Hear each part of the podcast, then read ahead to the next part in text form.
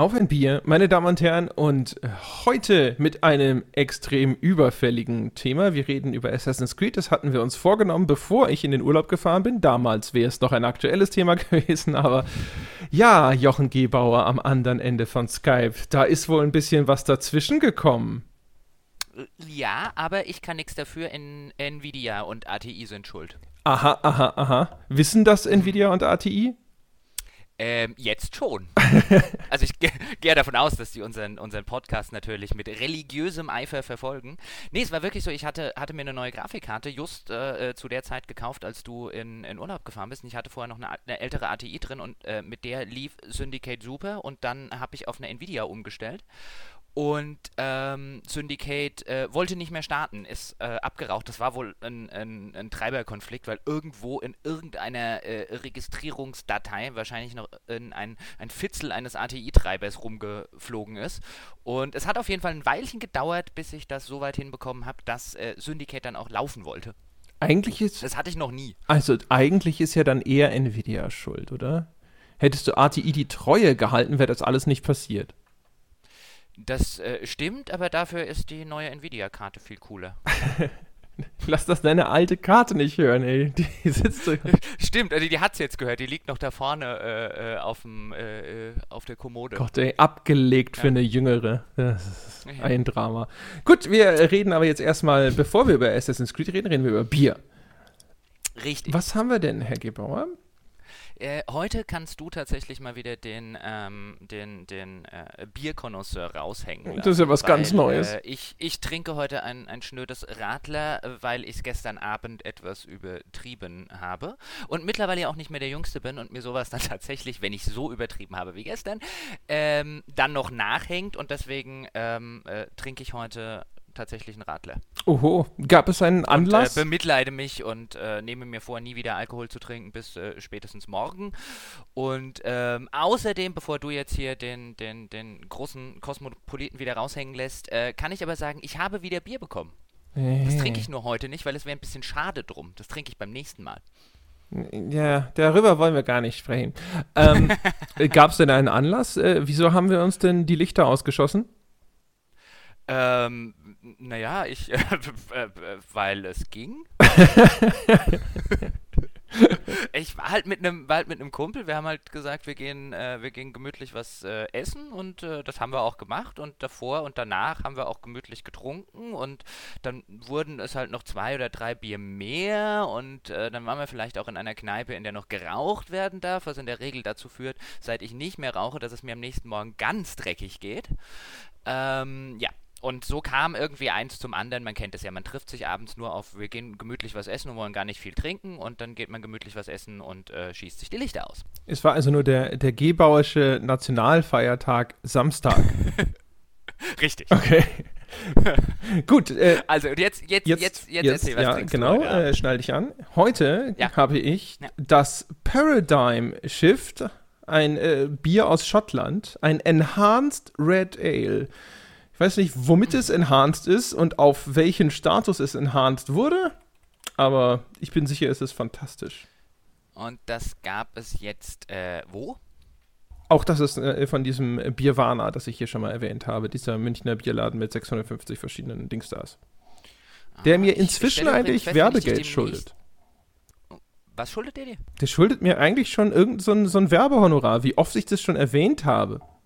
Das solltest du, solltest du jetzt aber vielleicht. Äh, deswegen, jetzt bin ich dahinter gestiegen. Haha, ja, ja, ja. Du kaufst den nicht, oder? Doch, das ist ja das Kriegst Problem. Die gestellt vom Bier, Bierwarner. Gott, wäre das gut. Die sollten uns sponsern, also mich. also wenn du uns sagst, meinst du dich? Ja, schon. Ja, äh, äh, kannst du ihnen ja mal vorschlagen, wenn du das nächste Mal ins äh, äh Bierwarner gehst. Ja. Ich bin eigentlich auch der Meinung, dass du sie jetzt so häufig schon erwähnt hast. Ist gleich schön übergelaufen, die dumme Sau. Ja. Sehr gut. Das, ähm, Schön rumgesaugt. So, und ein, ein schottisches Ale also. Dann äh, lass, mal, lass mal hören, wie es ist. Enhanced Red Ale. Ja, Moment. Moment, Moment, Moment. Ich muss hier äh, Überschwemmungen vermeiden. Einmal hat es mein Laptop überlebt. Ja, das machen wir nicht nochmal. so. Jetzt, oh Gott, wie kann ich das denn jetzt abstellen, ohne dass ich hier alles zusiffe? Mein Gott. Naja, also, Moment, äh, der Test kommt. Mm, mm, mm,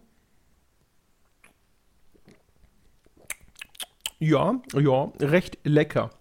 Er, erinnert mich ein, ein wenig entfernt an das äh, Kilkenny. Ein bisschen malziger allerdings. Ah, das, ich nehme also an, dass die, die Malznote dann das Enhancement ist. Ich, äh, ich weiß gar nicht. Das hat 6,2 Prozent, also vielleicht ist es auch der Alkohol. Also normalerweise bei diesen, diese, diese, diese klassischen roten Ales sind eigentlich nicht sonderlich malzig, wenn du jetzt sagst, äh, in der Regel, wenn du jetzt sagst, dass sie, dass da eine sehr äh, deutliche Malznote ist, das, wie gesagt, vielleicht das Enhancement. Ansonsten hätte ich nämlich gefragt, was, was das Enhancement dieses Enhanced Red Ale denn ist. Ich habe keine Ahnung, aber wahrscheinlich, wenn man sich das reingeleuchtet hat, ist man erstmal enhanced. das, das könnte, könnte sein, äh, ja. Das ist die einzige Erklärung, die ich anzubieten habe. Auch die Flasche. Dann warten wir, warten wir mal ab, ob du jetzt am Ende dieses Podcasts dich in irgendeiner Form enhanced fühlst. Äh, ja, ich bin, äh, bin mir sicher, jetzt schon halb so ein bisschen. Ja, genau. Schon weniger durstig zum Beispiel. Das ist ja ein Fortschritt. Gut. Und dann trinkst du natürlich jetzt ein Short. Gut, du hättest jetzt natürlich ein Londoner Ale trinken können, wenn du schon Ale trinkst, damit es wenigstens zu Assassin's Creed Syndicate passt. Ich, ich bin mir nicht sicher, aber ich glaube, ich habe nicht mal eins äh, parat, leider.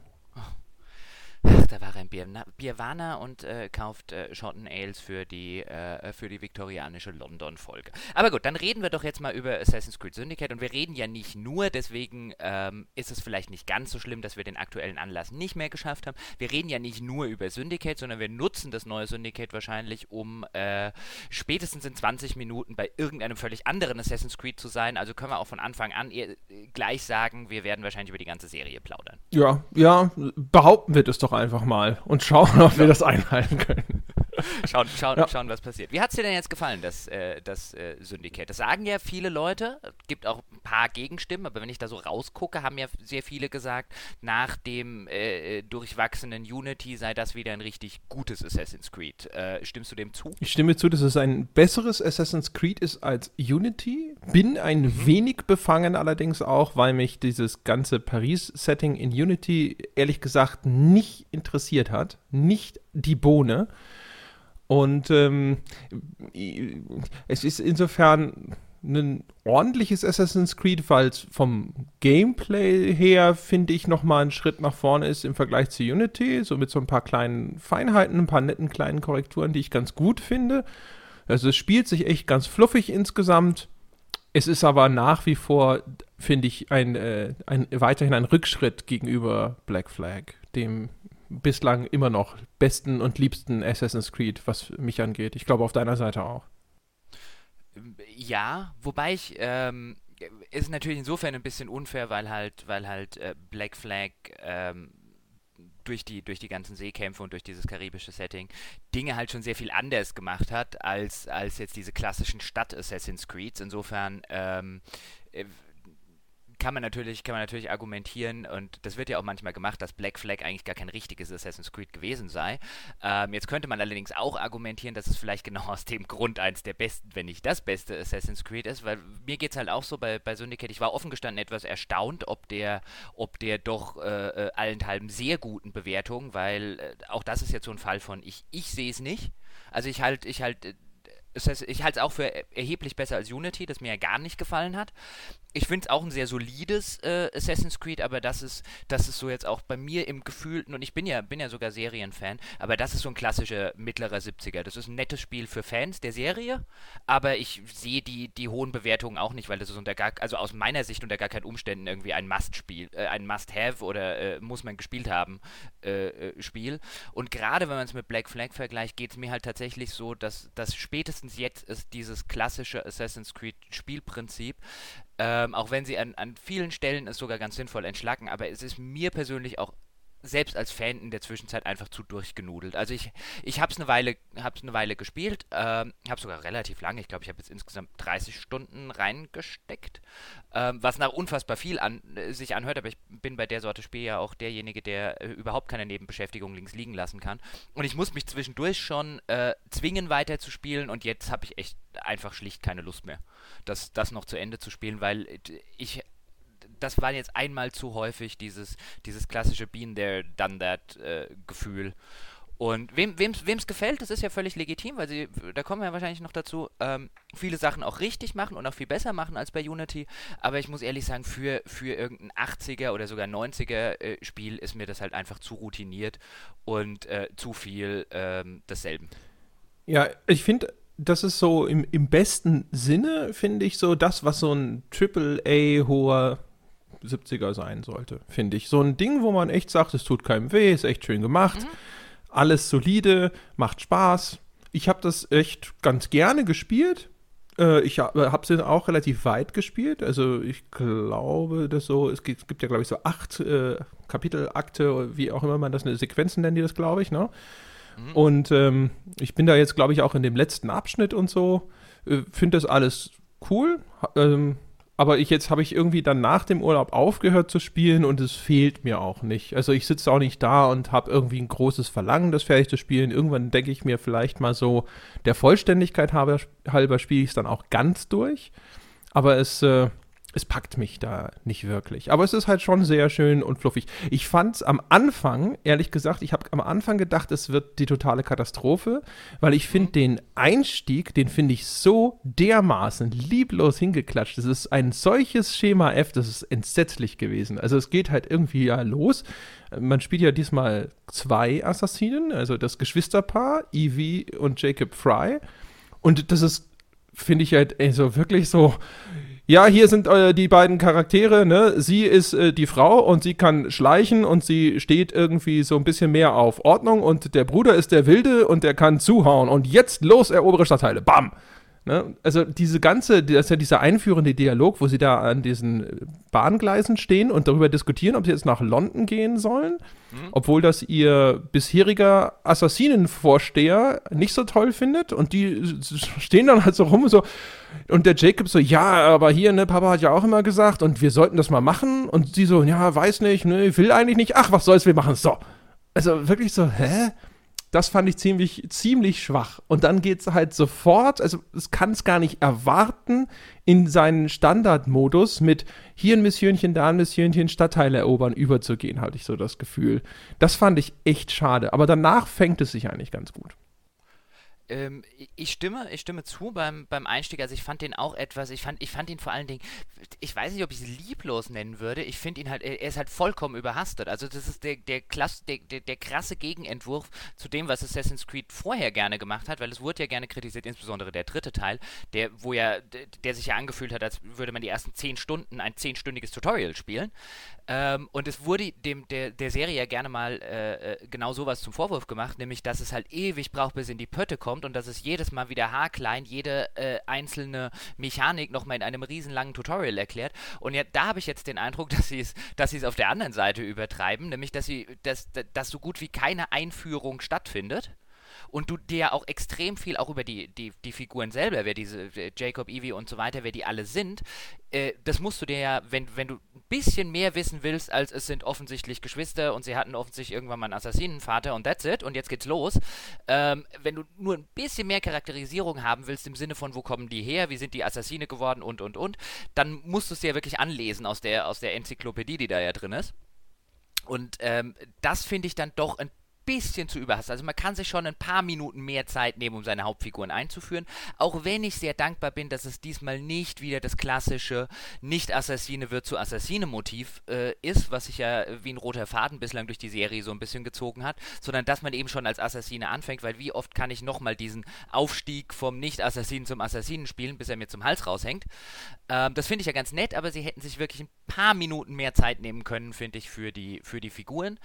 Aber dadurch, dass die Figuren eigentlich ganz nett geschrieben sind, ähm, und da hast du, da, da stimme ich dir zu, fängt sich relativ schnell wieder und geht dann auf ein sehr, sehr amüsantes, ähm, nie sonderlich tiefgründiges, aber durchaus äh, nettes Niveau. Ich finde, es überschreitet halt nie dieses Nett. Ja, das, und fluffig. Ja. Ich gehöre ja zu den Menschen, äh, die tatsächlich Assassin's Creed 3 gar nicht so schlecht finden. Was aber auch ein bisschen daran liegt, dass ich äh, das erste gespielt habe, das ziemlich langweilig fand und dann lange Zeit die nachfolgenden Titel, also diese Ezio-Trilogie, die ja unter Assassin's Creed-Fans so ein bisschen heilig gesprochen ist, die habe ich lange Zeit ausgelassen. Da habe ich dann den Zweier irgendwann mal nachgeholt. Und äh, vielleicht lag es auch daran. Ich fand aber ehrlich gesagt zum Beispiel gerade die Einführung in Assassin's Creed 3, wo man ja den, den Vater am Anfang lange Zeit spielt, der ja hinterher dann ein Templer ist.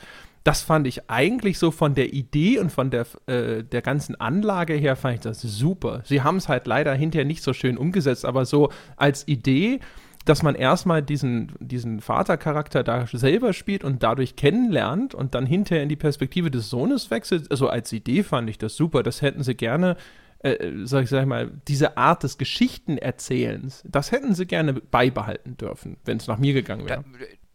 Das, das stimmt. Also von, von, vom, vom Storytelling her fand ich den Kniff auch ganz nett. Das Problem war halt so ein also insbesondere für mich, wenn du halt, äh, äh, du hast ja gesagt, du hast dann, du hast dann zwischendurch kein Assassin's Creed gespielt gehabt und sie dann nachgeholt. Äh, wenn du aber 1, 2 und dann die, die Brotherhood und Revelations noch gespielt hast und dann bei das, das dritte erstmal hingeht und dich wirklich stundenlang behandelt, als hättest du noch nie eins gespielt und einfach nicht spielerisch nicht in die Pötte kommt, weil es ist ja auch die ersten paar Stunden extrem restriktiv, was es dir erlaubt zu machen und äh, äh, was du nicht machen darfst. Ähm, und das hat halt, also zumindest mich damals echt extrem genervt. Und bin ich offensichtlich nicht der, nicht der Einzige gewesen, weil das äh, ist ja auch, wenn man sich, wenn man sich äh, User-Reviews und, und Co. anguckt, äh, das eines der mit Abstand schlechtesten Assassin's Creeds neben, neben Unity. Finde ich nach wie vor ein bisschen merkwürdig, ehrlich gesagt. Ich finde zum Beispiel den, äh, den Connor Roanoke äh, eigentlich einen der cooleren Assassinen. Ich fand, der hatte hm. das Waffenarsenal war geiler als alles, was ich danach gespielt habe. Also das fand ich extrem abwechslungsreich. Also war auch Wahnsinn, was da alles an Animationen in, diese, in den Kämpfen drin steckte im dritten Teil. Ich hatte das Gefühl, so viel unterschiedliche Kampfanimationen habe ich seitdem nicht mehr gesehen. Also, weiß ich nicht. Ich fand das eigentlich in der Hinsicht ziemlich cool. Also, ich weiß, dass das Kampfsystem war natürlich äh, noch, noch mehr als äh, sonst. Äh, so, die Ampel schaltet auf grün, drückt die Taste. Aber, ähm, nee, also, keine Ahnung. Fand den ganz nett. Also ich müsste ja eigentlich Assassin's Creed äh, 3 mögen als äh, alter Amerikanistik-Student und äh, äh, amerikanische Geschichte interessant finde und und und und und. Ähm, und den ganzen, den ganzen Teil, ich auch das Waffenarsenal, so mit Tomahawk und so, da bin ich ja ganz bei dir. Ähm, ich fand allerdings, dass Connor den, äh, die Persönlichkeit eines Laternenmasts hatte. Also insbesondere, wenn man den, wenn man, wenn man von Ezio zu, zu Connor überwechselt. Auch Ezio kann man viele Sachen vorwerfen. Das ist bestimmt ein relativ klischeehafter Charakter. Aber bei dem dieses, dieses Motiv, insbesondere so wie er eingeführt wird, dieses, dieses äh, jugendlichen Draufgängers, das funktioniert halt ganz gut im Kontext der äh, auch der restlichen Geschichte, weil Assassin's Creed hat jetzt noch nie irgendeine besonders tiefgründige Story erzählt. Ähm, aber Connor fand ich halt komplett persönlichkeitsbefreit. Das war mein, mein, mein erstes Hauptproblem mit, ähm, mit äh, äh Assassin's Creed 3. Und dann fand ich es halt komplett überladen mit Nebenzeug. Also das, das war mir einfach too much. Also ich habe mich irgendwann bei Assassin's Creed 3 dabei ertappt, dass ich jetzt schon zehn Stunden lang nichts mehr gemacht habe, was mir Spaß macht. Weil das Spiel die ganze Zeit und mach doch mal dies und mach doch mal jenes und mach doch mal dieses und dann gehst du da noch jagen und dann machst du dort noch, äh, noch das, das, das und das.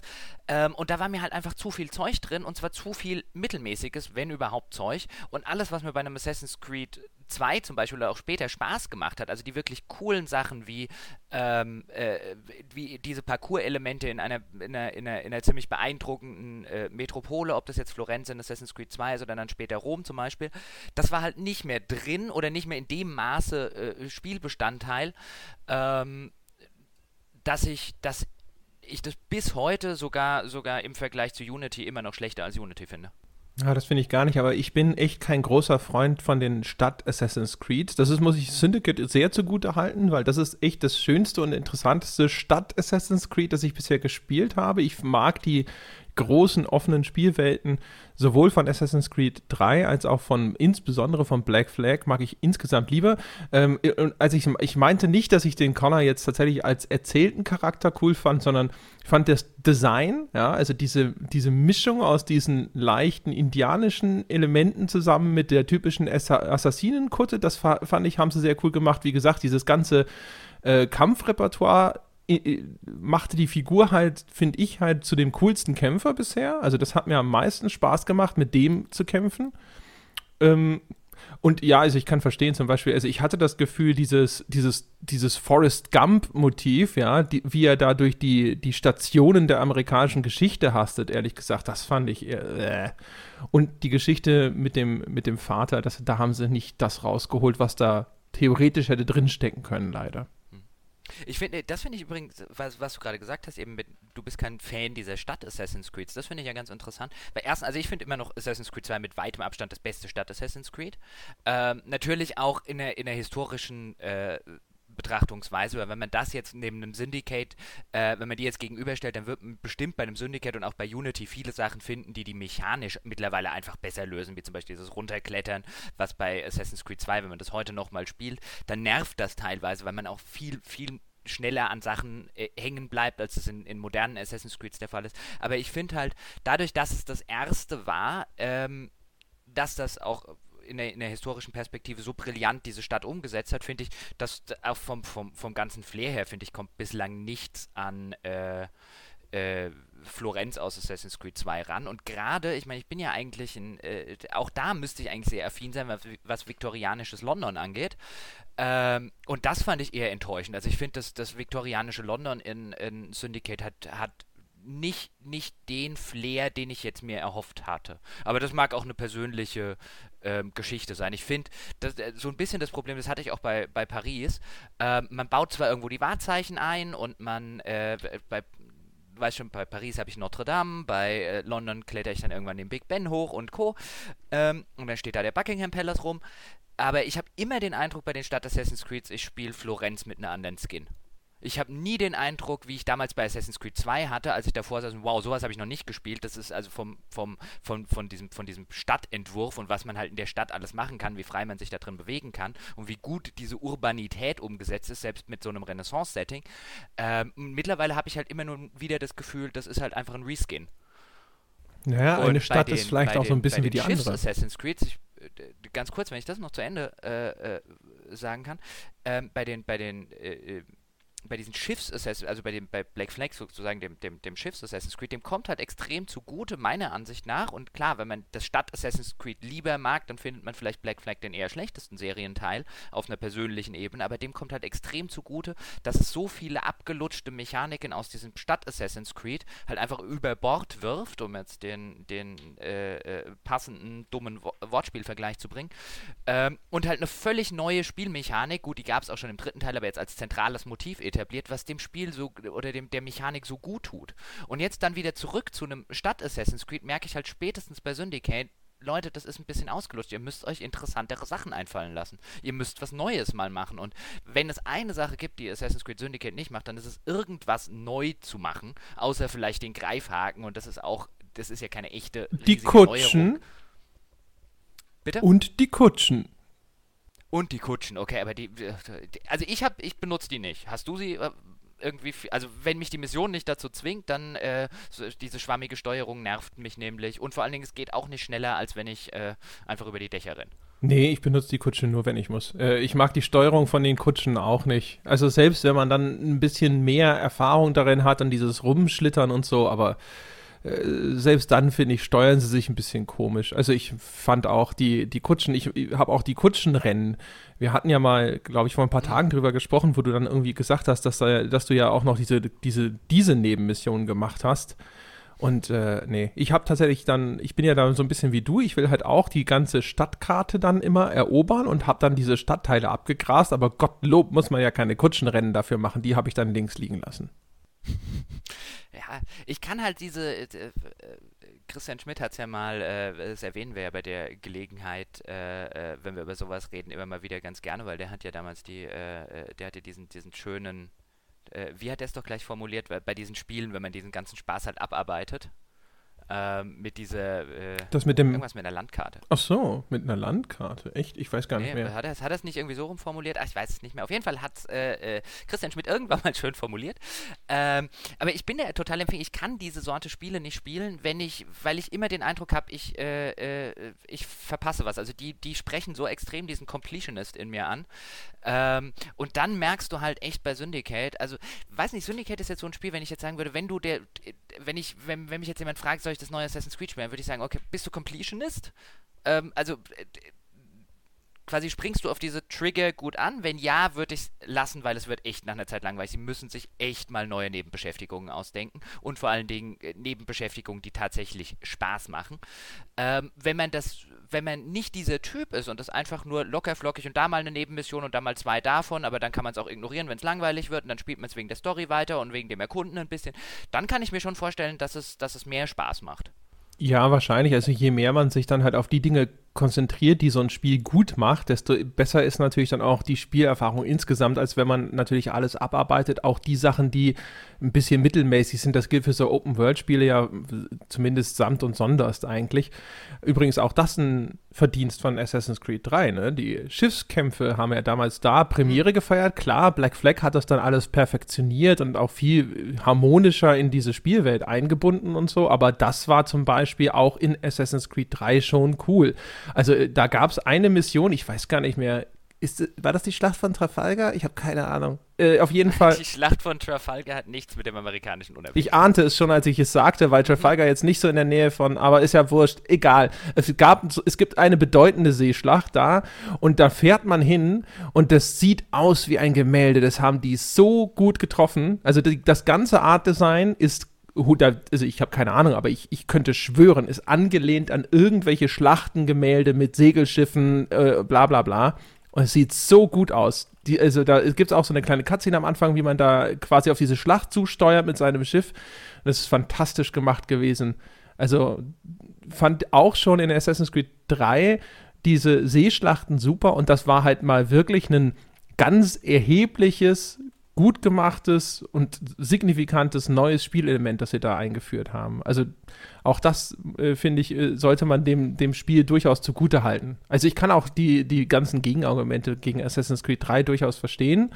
Aber ja, als zu spät gekommener, der jetzt vielleicht diese Teile 2 und 2,5 und 2,75 nicht äh, in ihrer Zeit direkt gespielt hat. Also ich habe die natürlich mitbekommen, ich habe auch immer mal auf irgendeinem Event mal reingespielt und hier und da was davon gesehen und so, aber ich habe die tatsächlich nicht wirklich gespielt ähm, damals und kann deswegen vielleicht auch nicht mehr die Faszination nachvollziehen, die sie hatten, damals, als sie noch neu und frisch waren und ohne Vorkenntnis von all diesen nachträglich erschienenen Assassin's Creeds. Aber ja, also langer Rede, kurzer Sinn. Ich, äh, auch da finde ich äh, Assassin's Creed 3 besser als ein Ruf. So. Okay. Äh, noch ganz kurz von, von meiner Warte zu den, zu den anderen. Also wenn ich äh, vorher ähm, so über diese, über diese zwei und äh, die beiden quasi Nachfolger äh, rede und, und die so ein bisschen, bisschen weiter nach oben stelle als andere, dann meine ich eigentlich nur das zweite. Mir waren, mir waren Brotherhood und Revelations damals auch schon äh, massiv äh, äh, überbewertet. Ich finde die lange nicht so, so schwach, wie ich ähm, Assassin's Creed 3 fand, aber das war halt einfach das gleiche Spiel nochmal. Also das hatte äh, immer mal wieder mit so einer anderen Mechanik und meistens hat mich die Mechanik, also die, die Sachen, die sie neu gemacht haben, dann irgendwann einfach genervt, wie zum Beispiel diese äh, äh, Assassinen-Ausbildungsgeschichte, die dann in, in Brotherhood dazukommt, was einfach, was einfach keine, das hat das Spiel meiner Ansicht nach zumindest kein Stück besser gemacht. Also es war halt einfach das gleiche Spiel nochmal, ähm, äh, bisschen anders und in einem, in, einem, in einem anderen Setting. Deswegen fand ich die damals schon, also im, im Vergleich zu dem, was der Quantensprung, der halt ein Assassin's Creed 2 war, ähm, der ist, hat danach in der Serie einfach so nicht mehr stattgefunden. Und ja, du hast recht, in äh, Assassin's Creed 3, ähm, daraus stammen die Seeschlachten, das muss man ihm, äh, muss man ihm zumindest anrechnen. Ähm, und die Seeschlachten sind aber eine der ganz wenigen neuen Mechaniken, die Assassin's Creed, die die Serie im Laufe der Jahre hervorgebracht hat, die tatsächlich eine neue Mechanik sind. Deswegen funktionieren die als zentraler Bestandteil in Assassin's Creed 4 so wunderbar, weil sie halt ein Spiel tragen können. Alles andere, was Assassin's Creed im Laufe seiner Jahre, seit dem zweiten Teil würde ich jetzt ja sagen, ähm, immer mal wieder an Neuerungen und Innovationen, fällt dann auch spätestens zwei Spiele später ist davon nichts mehr zu sehen, einfach weil es zu wenig ist, um als tragendes Element zu fungieren. Und das ist dann letztlich das große Problem, was ich mit Syndicate habe, weil Syndicate ist letztlich ist, ist, wenn man sich, wenn man es auch aus der Assassin's Creed Historie betrachtet und viele von den Vorgängen gespielt hat, ist es halt ein, wir, ein, ein Spiel, das offensichtlich nicht so ganz weiß, was es noch probieren soll und was es eigentlich anders machen soll und, und, und anders machen kann. Das ist halt ein, ein by, the, by the numbers Assassin's Creed.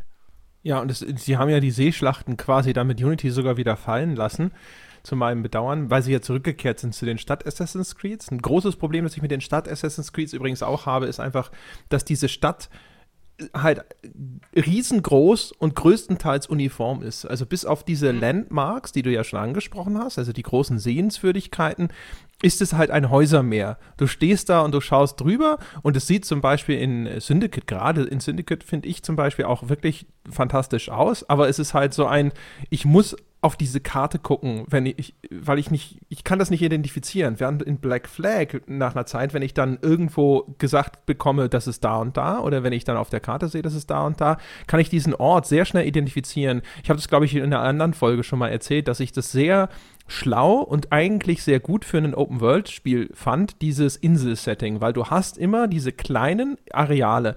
Das äh, erschlägt verschiedene Probleme, finde ich. Also zum einen hast du nicht ein großes, unüberschaubares, sondern du hast verschiedene kleine Bereiche, die du kennenlernen kannst, die du dann auch viel schneller, finde ich, erfasst und auch irgendwo intuitiv irgendwo hinlaufen kannst, jetzt ohne irgendeinem Kompass oder einer, einer gelben Linie zu folgen oder einer Minimap.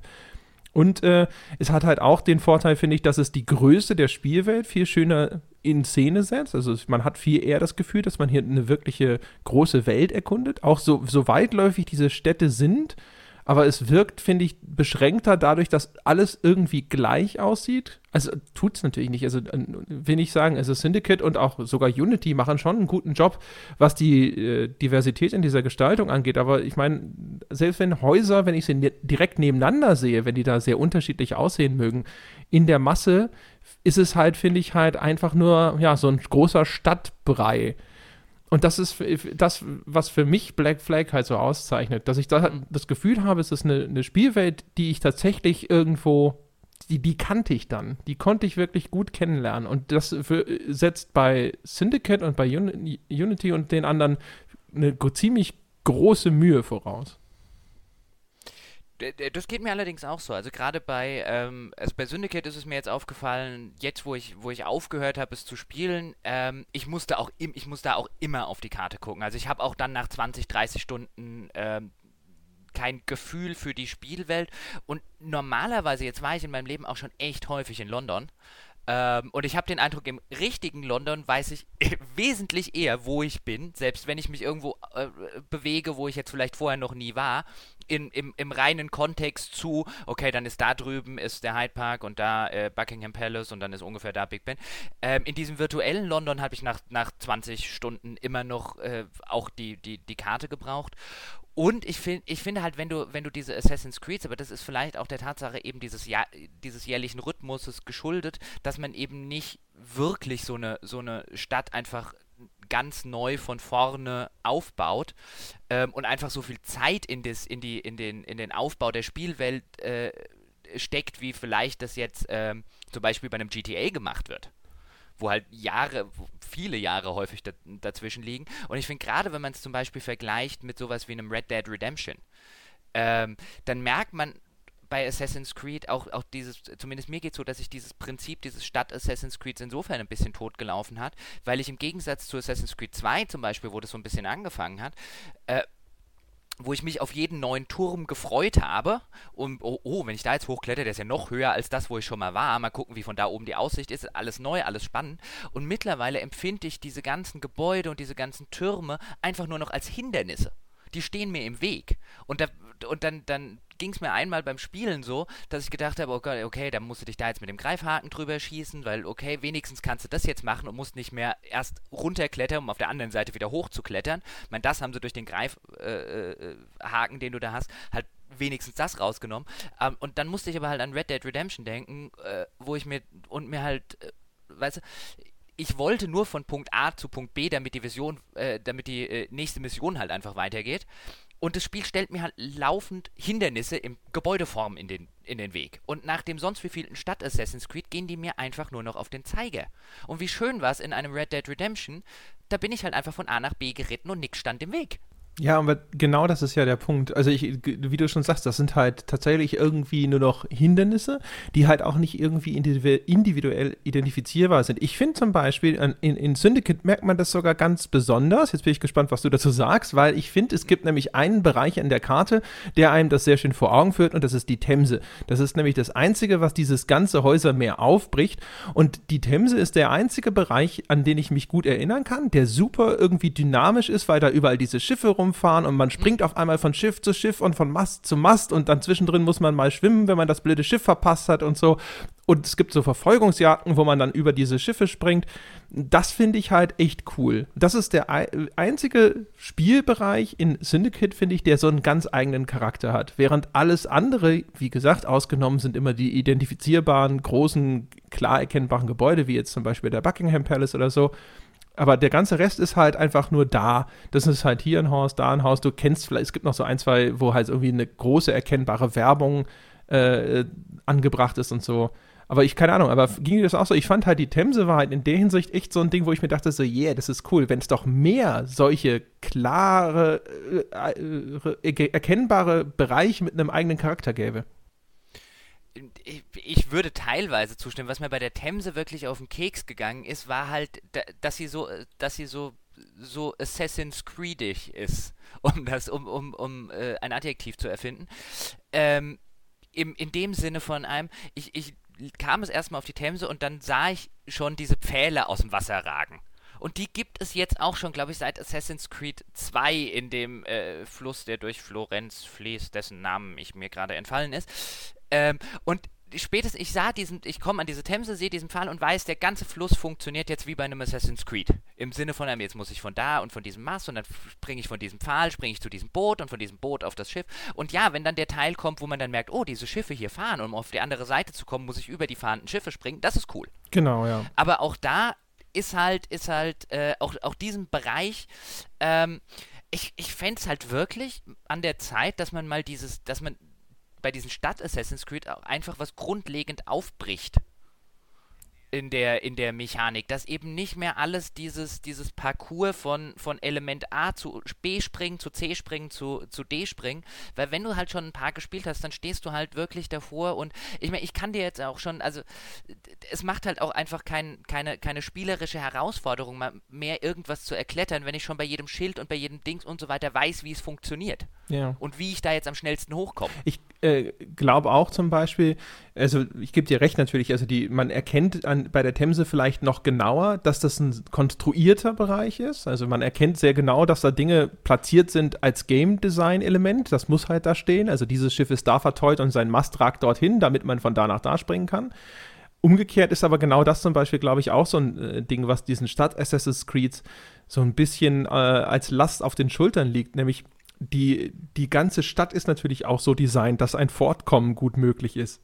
Also von der Breite der Straßen wahrscheinlich, über dem Abstand zwischen Häusern, die, die, wie sich da Höhenebenen äh, verändern und so. Ich glaube, deswegen waren die auch so stolz und so happy vielleicht auf ihren Grappling-Hook, weil ihnen das mhm. vielleicht in der Gestaltung zumindest noch ein bisschen mehr Freiraum gegeben hat, als wenn alles jetzt überspringbar sein muss. Aber ich glaube, dass das zum Beispiel auch bei Black Flag ein großer Vorteil war, dass sie da immer diese einzelnen Bereiche anpassen mussten. Aber dann konnten sie halt auch mal hier den Weg vom Strand hoch zur Siedlung oder sowas, das konnte halt einfach mal schön designt werden, aber da musste jetzt nicht überall was sein, wo man langhopsen mhm. konnte. Und das ist bei den Stadt Assassin's Creed, glaube ich, ein Problem, dass sie dann immer alles so platzieren und designen müssen, dass das eben mit den Fortbewegungsmöglichkeiten der Spielfigur irgendwie zusammenpasst. Und vielleicht sorgt das auch für diese Uniformität, weißt du, wo du sagst, man hat das Gefühl, das hat man alles schon mal gespielt. Ich könnte mir gut vorstellen, dass das nicht mal daran liegt, dass die jetzt irgendwie entweder faul oder geizig oder sonst irgendwas sind äh, und dann einfach Zeug recyceln, sondern dass sie diesen Limitationen unterworfen sind, jedes Mal aufs Neue und dabei halt immer sehr ähnliche Ergebnisse rauskommen müssen, natürlich, weil die Spielfigur jetzt nicht auf einmal fliegen kann. Mhm.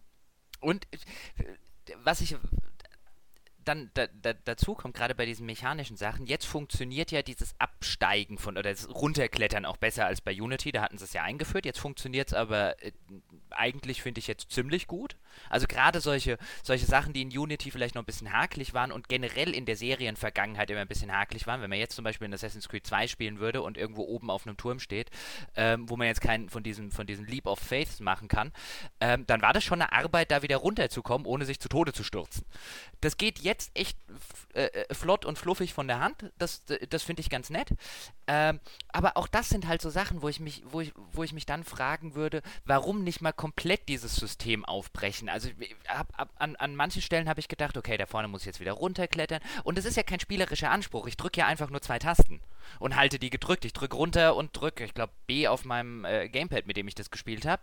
Das ist ja kein, keinerlei spielerisch, kein spielerischer Anspruch. Und wenn ich das äh, hundertste Mal irgendwas runtergeklettert bin, dann finde ich es auch nicht mehr cool das zu machen. Wo ich mich dann einfach, warum kann ich denn nicht einfach automatisch von diesem Gebäude oder äh, zumindest mit einem Knopfdruck runterspringen? Und dann, mein Gott, der Kerl macht von 300 Meter hohen Türmen, springt er in Heuhaufen und überlebt, dann finde ich es jetzt auch nicht so weit, dass er halt einfach von jedem Gebäude hüpfen kann und überlebt. Also das, weißt du, da, da, da gibt es nicht mal eine, innerhalb der Spielwelt, äh, äh, gibt es nicht mal einen, einen wirklich guten Grund zu sagen, lass mich doch einfach von allem direkt runterhüpfen und lass dieses komplette Runterklettern einfach weg. Würde ich aber auch. Ich will jetzt einfach wieder auf die Straße da unten. Ich will da jetzt nicht 103 Jahre mit beschäftigt sein, gefühlt. Ja, würde ich aber auch sagen, Vorsicht, e eventuell Game Design, weißt du, wenn du halt, äh, du musst ja häufig Sachen irgendwie infiltrieren und wenn du dann überall direkt runterspringen kannst und nicht zumindest runterklettern musst, wo du dann noch beschossen oder entdeckt werden kannst oder so, dass das äh, sie vielleicht so ein bisschen in Infisimatenten bringt, wenn sie das zulassen das, das mag sein, aber ich sag ja, ich sag ja sowieso, wenn man, ähm, also es wird, wird glaube ich zumindest auf absehbare Zeit nicht passieren, solange sich die Assassin's Creed gut verkaufen, gibt es ja gibt's keinen, keinen Grund an der grundlegenden Formel was zu ändern, aber ich glaube halt der Serie, also wenn man, das was ich fordere, ist ja, ist ja dieses, dieses, eigentlich müssten die, wenn du bei einem Stadt Assassin's Creed äh, müsste man eigentlich mal dieses ganze grundlegende Parcours-Denken wahrscheinlich äh, zumindest mal aufbrechen wenn man was Innovatives, Neues machen wollen würde. Aber warum sollten die das machen wollen würden?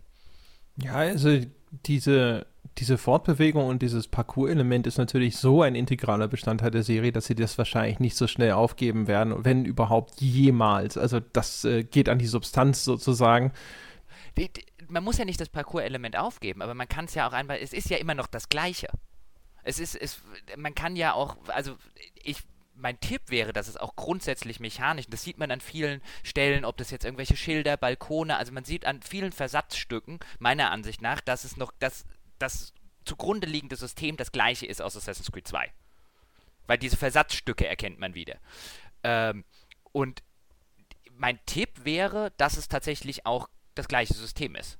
Und ähm, ich sage ja nicht, ein Assassin's Creed soll kein Parcours, keine Parcours-Elemente mehr haben, aber man kann, wenn man das heute, wenn man, wenn man heute sagen würde, man designt ein Parcours-Element-Spiel, wird man das bestimmt anders machen als bei Assassin's, als Assassin's Creed 2 das damals gemacht hat und deswegen auch es äh, äh, Syndicate heute macht. Man kann, glaube ich, also wenn man dieses Parcours-Element-System einfach neu designen würde, ähm, wäre in einem Stadt-Assassin's Creed schon viel gewonnen. Ich glaube halt nicht, dass sie das machen werden, weil dann müsste man ja das Spiel neu lernen. Ja, das zum einen und zum anderen der große Vorteil von diesen über lange Jahre gewachsenen Serien mit ihren jährlichen Updates ist ja, dass sie ihre bestehenden Spielsysteme immer weiter verfeinert haben mhm.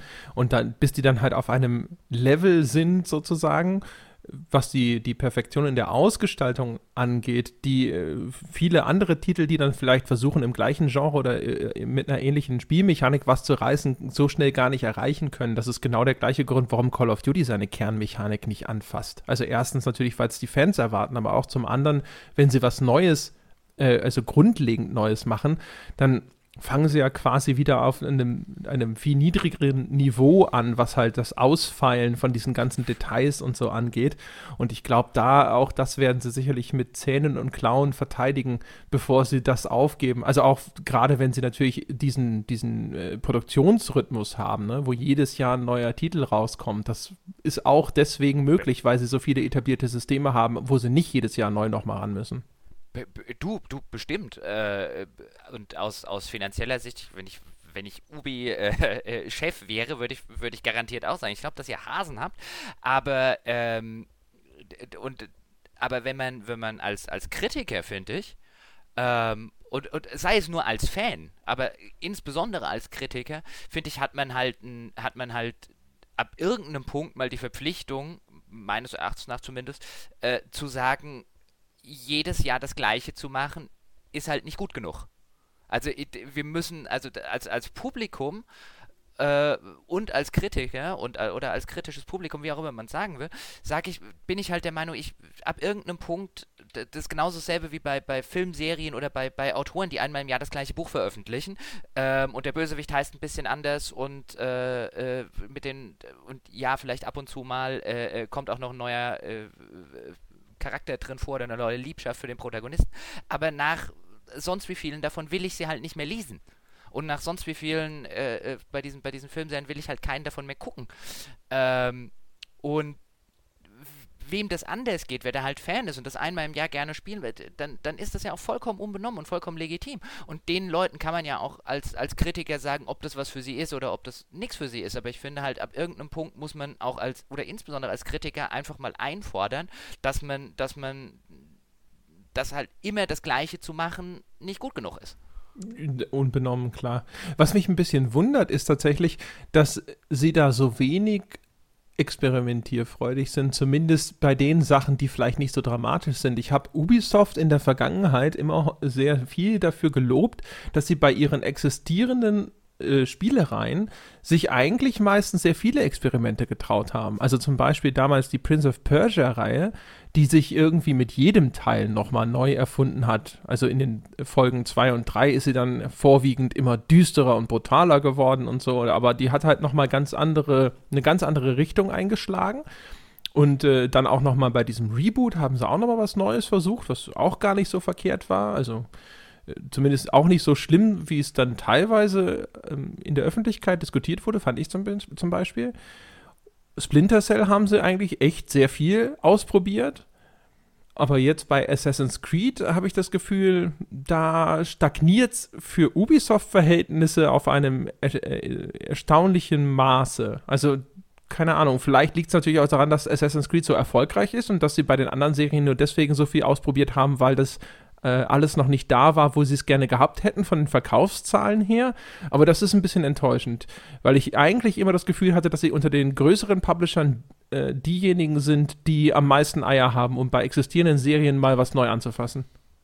Das, das sehe ich auch so. Ähm, das sieht man ja auch häufig, was äh, äh selbst wenn man sich sowas wie, wie Far Cry jetzt zum Beispiel äh, anguckt, was jetzt ja auch so langsam in diese, in diese jährlichen Rhythmen. Äh, ja, hier, äh, jetzt Far Cry Primal, ne? Steinzeit. Sowas wie ja, Far Cry Primal jetzt, wo sie jetzt einfach mal sagen, ja. so, jetzt Steinzeit und Mammuts jagen. Zack.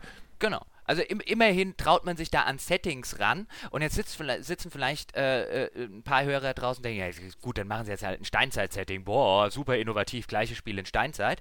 Ähm, aber auch da muss man ja sagen, gerade was solche Settings angeht, da gibt es ja auch äh, durchaus Erfahrungswerte, nach denen man sich richten kann. Ein neues Setting, ein unbekanntes Setting zu machen, ist in der Regel mehr Risiko, als es äh, häufig genug bringt. Also in der Regel verkauft man kein Spiel mehr wegen einem ungewöhnlichen Setting.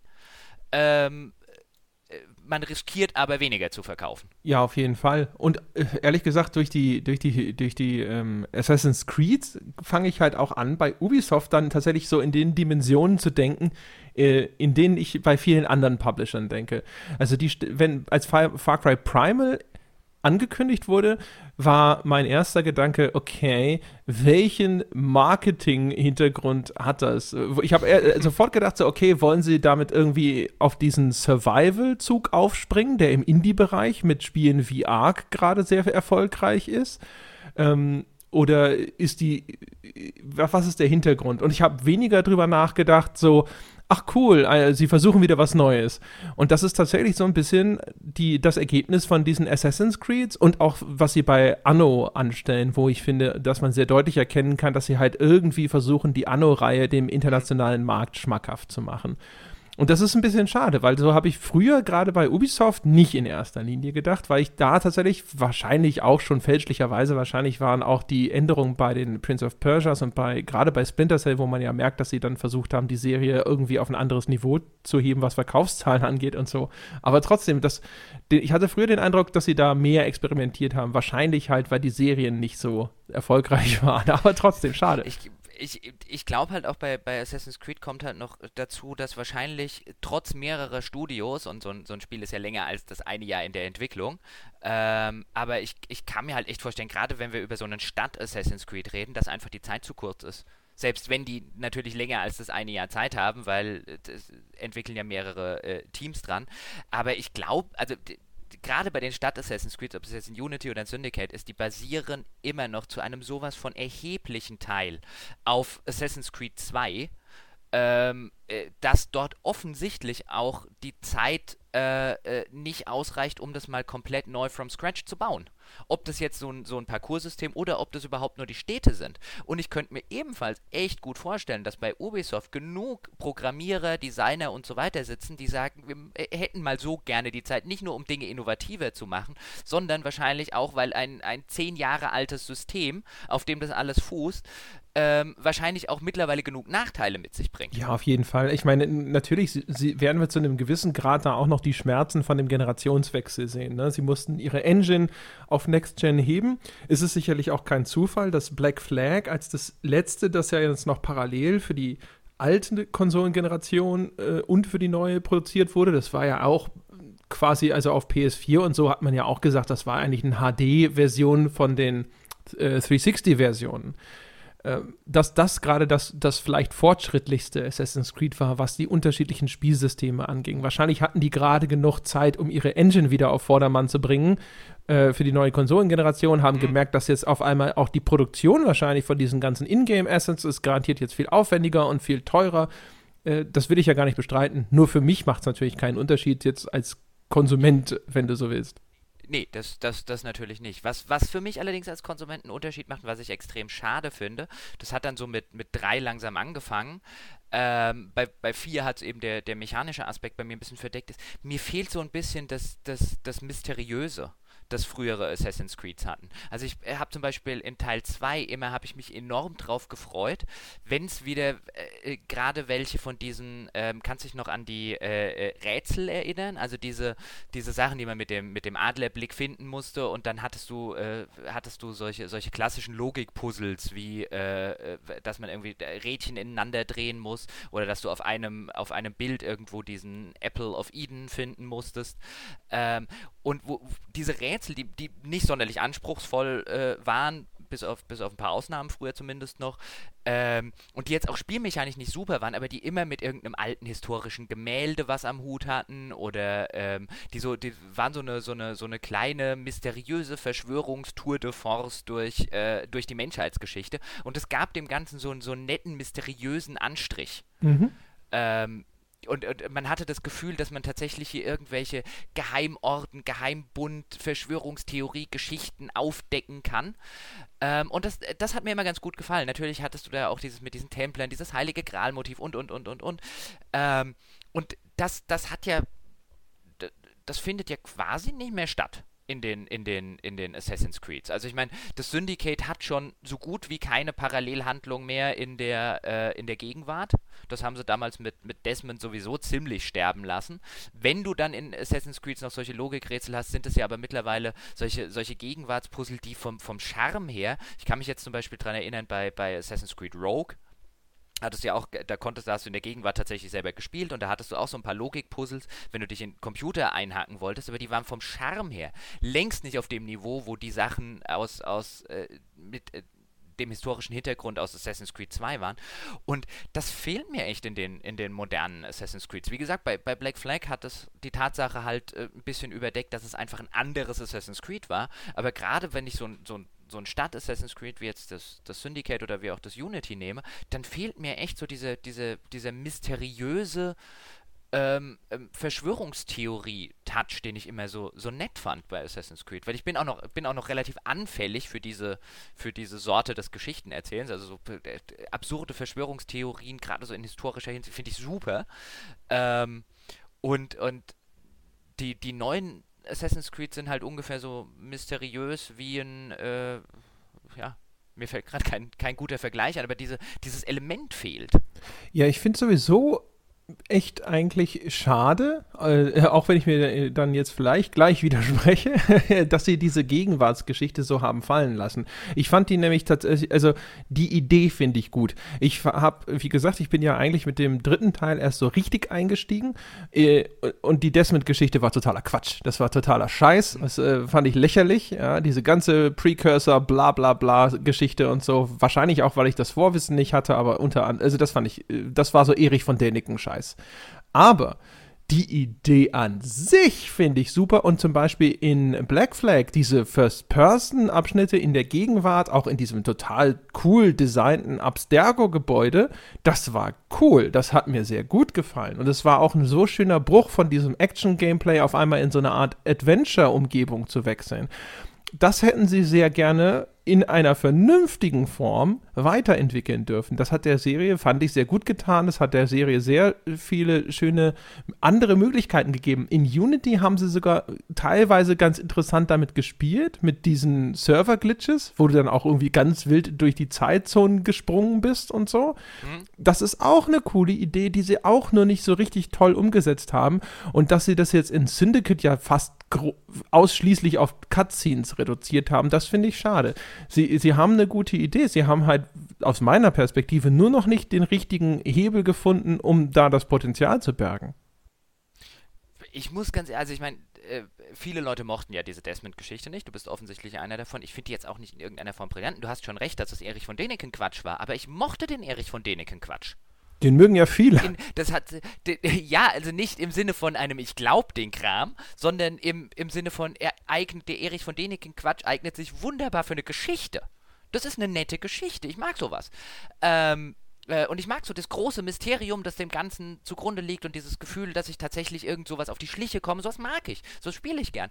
Und dass das fehlt und selbst diese, diese modernen Abschnitte, die ich auch fand, die spielerisch gelungener waren, zum Beispiel in einem Black Flag. Ich habe zum Beispiel nie ganz verstanden, warum dann Leute gesagt haben, sie Gegenwartsass. Gibt es ja viele, die sagen, dass sie das fanden sie ja total schrecklich, wo ich mir, ich, wo ich mir immer gedacht habe, echt, du fandst spielerisch, fandst du die alten Desmond-Geschichten besser? Also, dass man die geschichtlich besser findet, ja, bin ich auch dabei. Aber spielerisch gefällt mir das dann doch tatsächlich auch besser, was sie da mittlerweile machen. Ähm, aber dies, diese Gegenwartshandlung ist halt mittlerweile so belanglos. Die ist auch vollkommen, vollkommen irrelevant. Also ich habe gerade bei, bei Syndicate den Eindruck, dass sie die, dass sie die nur mitlaufen lassen, weil es jetzt halt zur Serie dazugehört. Ich kann auch bei, bei so gut wie jedem von diesen Gegenwartsabschnitten äh, äh, kann ich auch einen Kaffee kochen gehen. Ich verpasse nichts die sind für die Handlung nicht mehr relevant. Ja, überhaupt nicht. Also für die, für die Lore, die, wenn man jetzt großer Fan ist, kann man natürlich sagen, doch, das ist aus dem und dem und dem und dem Grund. Aber nein, auch so, wie es ja, wie es ja produziert ist und das, das Spiel integriert wird, ist es ja so gemacht, dass es halt noch Fanservice für die großen Lore-Fans da draußen ist und der Rest es einfach auch ignorieren kann, weil man muss ja auch den vierten Teil spielen können, äh, den oder Syndicate ohne Unity gespielt zu haben.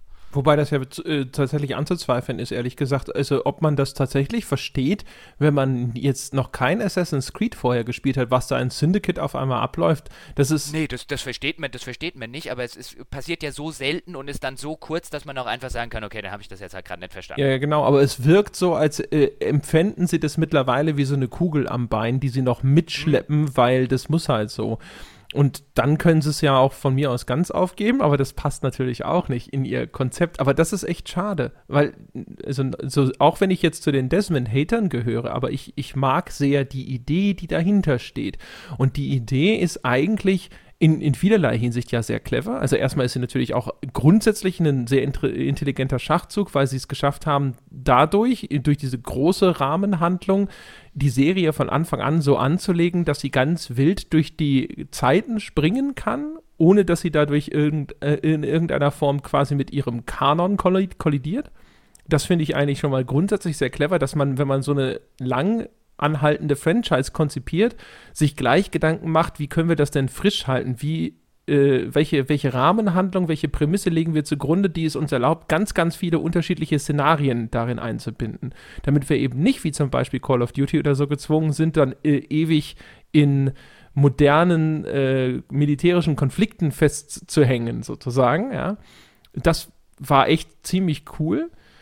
Aber ja, wie gesagt, also ich wünschte, sie würden sich einfach mal hinsetzen und sich überlegen, wie können wir das richtig cool machen. Und zum Beispiel, also du hast gerade gesagt, also die, ich fand das auch vom Pacing her eine kluge Idee im, äh, in Black Flag, zu sagen, hey, die ganze Zeit Action, Action, Action, Action, Action und jetzt, jetzt machen wir mal was, wo es halt äh, einfach nur um einen sehr starken narrativen Bezug geht. Ähm, auch das ist eigentlich etwas, was Computerspielen insgesamt sehr gut zu Gesicht steht. So über genau so eine Überlegung. Man kann immer drüber sprechen, ob es jetzt schon in dem Falle perfekt umgesetzt war, sicherlich nicht. Aber die Idee an sich und auch die Grundlage, die Basis, die geschaffen wurde, war, finde ich zumindest, echt gut. Ja, das ist jetzt wieder so ein. So ja, ja. Mir fällt, mir fällt also, ja. ja. Was ich, äh, dann, ja. vielleicht sprechen wir noch mal ganz kurz über Syndicate konkreter. Was ich so, äh, äh dringend noch erwähnen muss, bevor ich es vergesse, ist, dass ich das, äh, das ganze Voice Acting, also ich habe es auf Englisch gespielt, keine Ahnung, äh, wie es auf Deutsch aussieht, aber das ganze Voice Acting fand ich super. Die Figuren waren echt, echt, echt gut gesprochen, fand ich. Hat mir sehr, sehr gut gefallen. So undefiniert Jacob und Evie als Charaktere waren. Ich mochte, wie sie gespielt waren, wie sie gesprochen waren auch der, der Oberbösewicht war klasse gesprochen und äh, auch viele von den Nebenrollen. Also das hat mir echt gut gefallen. Ähm, ja, also ins, insbesondere die, ähm, da, da bin ich, da bin ich auch d'accord, dass ich die, ähm, die, die Protagonisten diesmal echt sympathisch fand. Also ich hatte bei, bei Unity Schwierigkeiten, mich mit dem äh, äh, äh, Franzosen anzufreunden. Ähm, ich hatte vorher Schwierigkeiten, mich mit Connor anzufreunden. Ich finde der äh, äh, Edward Kenway heißt der, glaube ich, aus Assassin, aus Black Flag. Ja. Den fand ich jetzt okayisch, aber der hat halt auch wieder diesen, ein bisschen diesen, äh, der ging so ein bisschen in diese Ezio-Richtung. So jugendlicher Haut drauf Typ. Der ist auch der ist halt auch einfach einfacher darzustellen ähm, äh, natürlich als jetzt vielleicht die ein bisschen komplexer angelegteren Figuren wie jetzt, wie jetzt ein Connor. Ähm, aber ja, mir, mir ging es da gerade bei, bei Jacob und Evie. Evie heißt sie, oder? Evie heißt sie. Evie heißt sie, genau. Ähm, äh, die, sind, also die, die, die fand ich auch ganz amüsant. Ähm, die werden jetzt auch keine Figuren sein, an die ich mich in zehn Jahren noch erinnere, glaube ich. Ähm, aber die funktionieren für das, was das Spiel vorhat und was es machen will, funktionieren sie gut. Also das ist sowieso von seinem ganzen Geschichten erzählen. Es erinnert mich halt an einen, erinnert mich halt immer wieder an so einen, an so einen soliden Actionfilm. Oder so einen soliden Abenteuerfilm. So ein, so ein, ja, den konnte man gucken und äh, der macht auch Spaß. Also insbesondere, wenn, wenn wir halt über die Story-Sachen jetzt weniger über diese ganzen Nebentätigkeiten in der Open World reden, dann ist es so auf dem, auf so einem soliden ähm, Action-Abenteuerfilm-Niveau. So die Sorte Film, wo man in zehn Jahren, ach, den hatte ich ja auch mal gesehen. Äh, worum ging es da doch gleich? Also jetzt nicht das Zeug für irgendeinen Klassiker oder irgendeinem, wo du, wo du jetzt irgendjemandem sagen musst, den musst du dir aber unbedingt angucken, aber es ist ein netter Zeitvertreib. Also das ist, das ist alles solides handwerkliches Niveau in der Ja, das ist ein schöner Vergleich. Das ist nichts für die DVD-Sammlung, aber das ist so der Film, über den stolperst du beim Zappen im Fernsehen und denkst, oh ja, den lass ich mal laufen. Genau. So, so ungefähr, so ungefähr würde ich das auch sehen. Ja. Genau, also das war nicht, äh, das hat mir sehr, sehr gut gefallen. Und äh, was man auch mal äh, sagen muss, äh, sie haben es noch nicht ganz wieder hingekriegt. Also ich hatte das Gefühl, dass das, diese, dieser ganze Spielfluss nochmal in Black Flag besser war, aber wahrscheinlich auch, weil es nicht ex so extrem auf den äh, Parcours abonniert war, wie eben diese Stadt Assassin's Creed. Aber es hat teilweise einen sehr schönen Flow und dieser Grappling Hook, der hätte halt noch Feintuning gebraucht, dann wäre es, glaube ich, echt wirklich fantastisch gewesen. Also manchmal in Assassin's Creed Syndicate hast du so, finde ich, so Passagen, wo alles super ineinander greift und du läufst und du springst und dann zack, Grappling Hook hoch und so und du hast dann einen echt tollen Spielfluss, also Flow, wie man immer so schön sagt. Also das gab es mhm. teilweise. Das Blöde ist, dass der Grappling Hook ja diese ja, diese Ankerpunkte hat, die man erst anvisieren muss und nicht einfach wirklich überall passt. Also du kannst nicht ja. blind irgendwo hinschießen und der hält, sondern du musst quasi erst einen von diesen Ankerpunkten finden. Und manchmal. Das macht Batman besser. Ja, genau. Ja, ja, und manchmal findest du den nicht rechtzeitig und dann kommt das, dieser Spielfluss auf einmal zum Erliegen. Das ist echt schade. Es ist mhm. echt schade, weil es ansonsten manchmal an einigen Punkten merkt man, wie flüssig und cool das hätte sein können, wenn sie diese Spielmechanik perfekt dahin bekommen hätten. Das ist äh, echt bedauerlich. Ich, ich hätte mir, ich musste tatsächlich an Batman denken, an die Batman-Spiele und hab mir gedacht, warum macht ihr es nicht wie Batman? Einfach macht den doch äh, unsichtbar an irgendwas hängt er schon fest. Ja, ich habe keine Ahnung. Das wird wahrscheinlich äh, irgendeine technische Ursache haben. Ich könnte mir nicht, kann mir nicht vorstellen, dass sie das absichtlich gemacht haben, weil sie dachten, das ist die bessere Idee.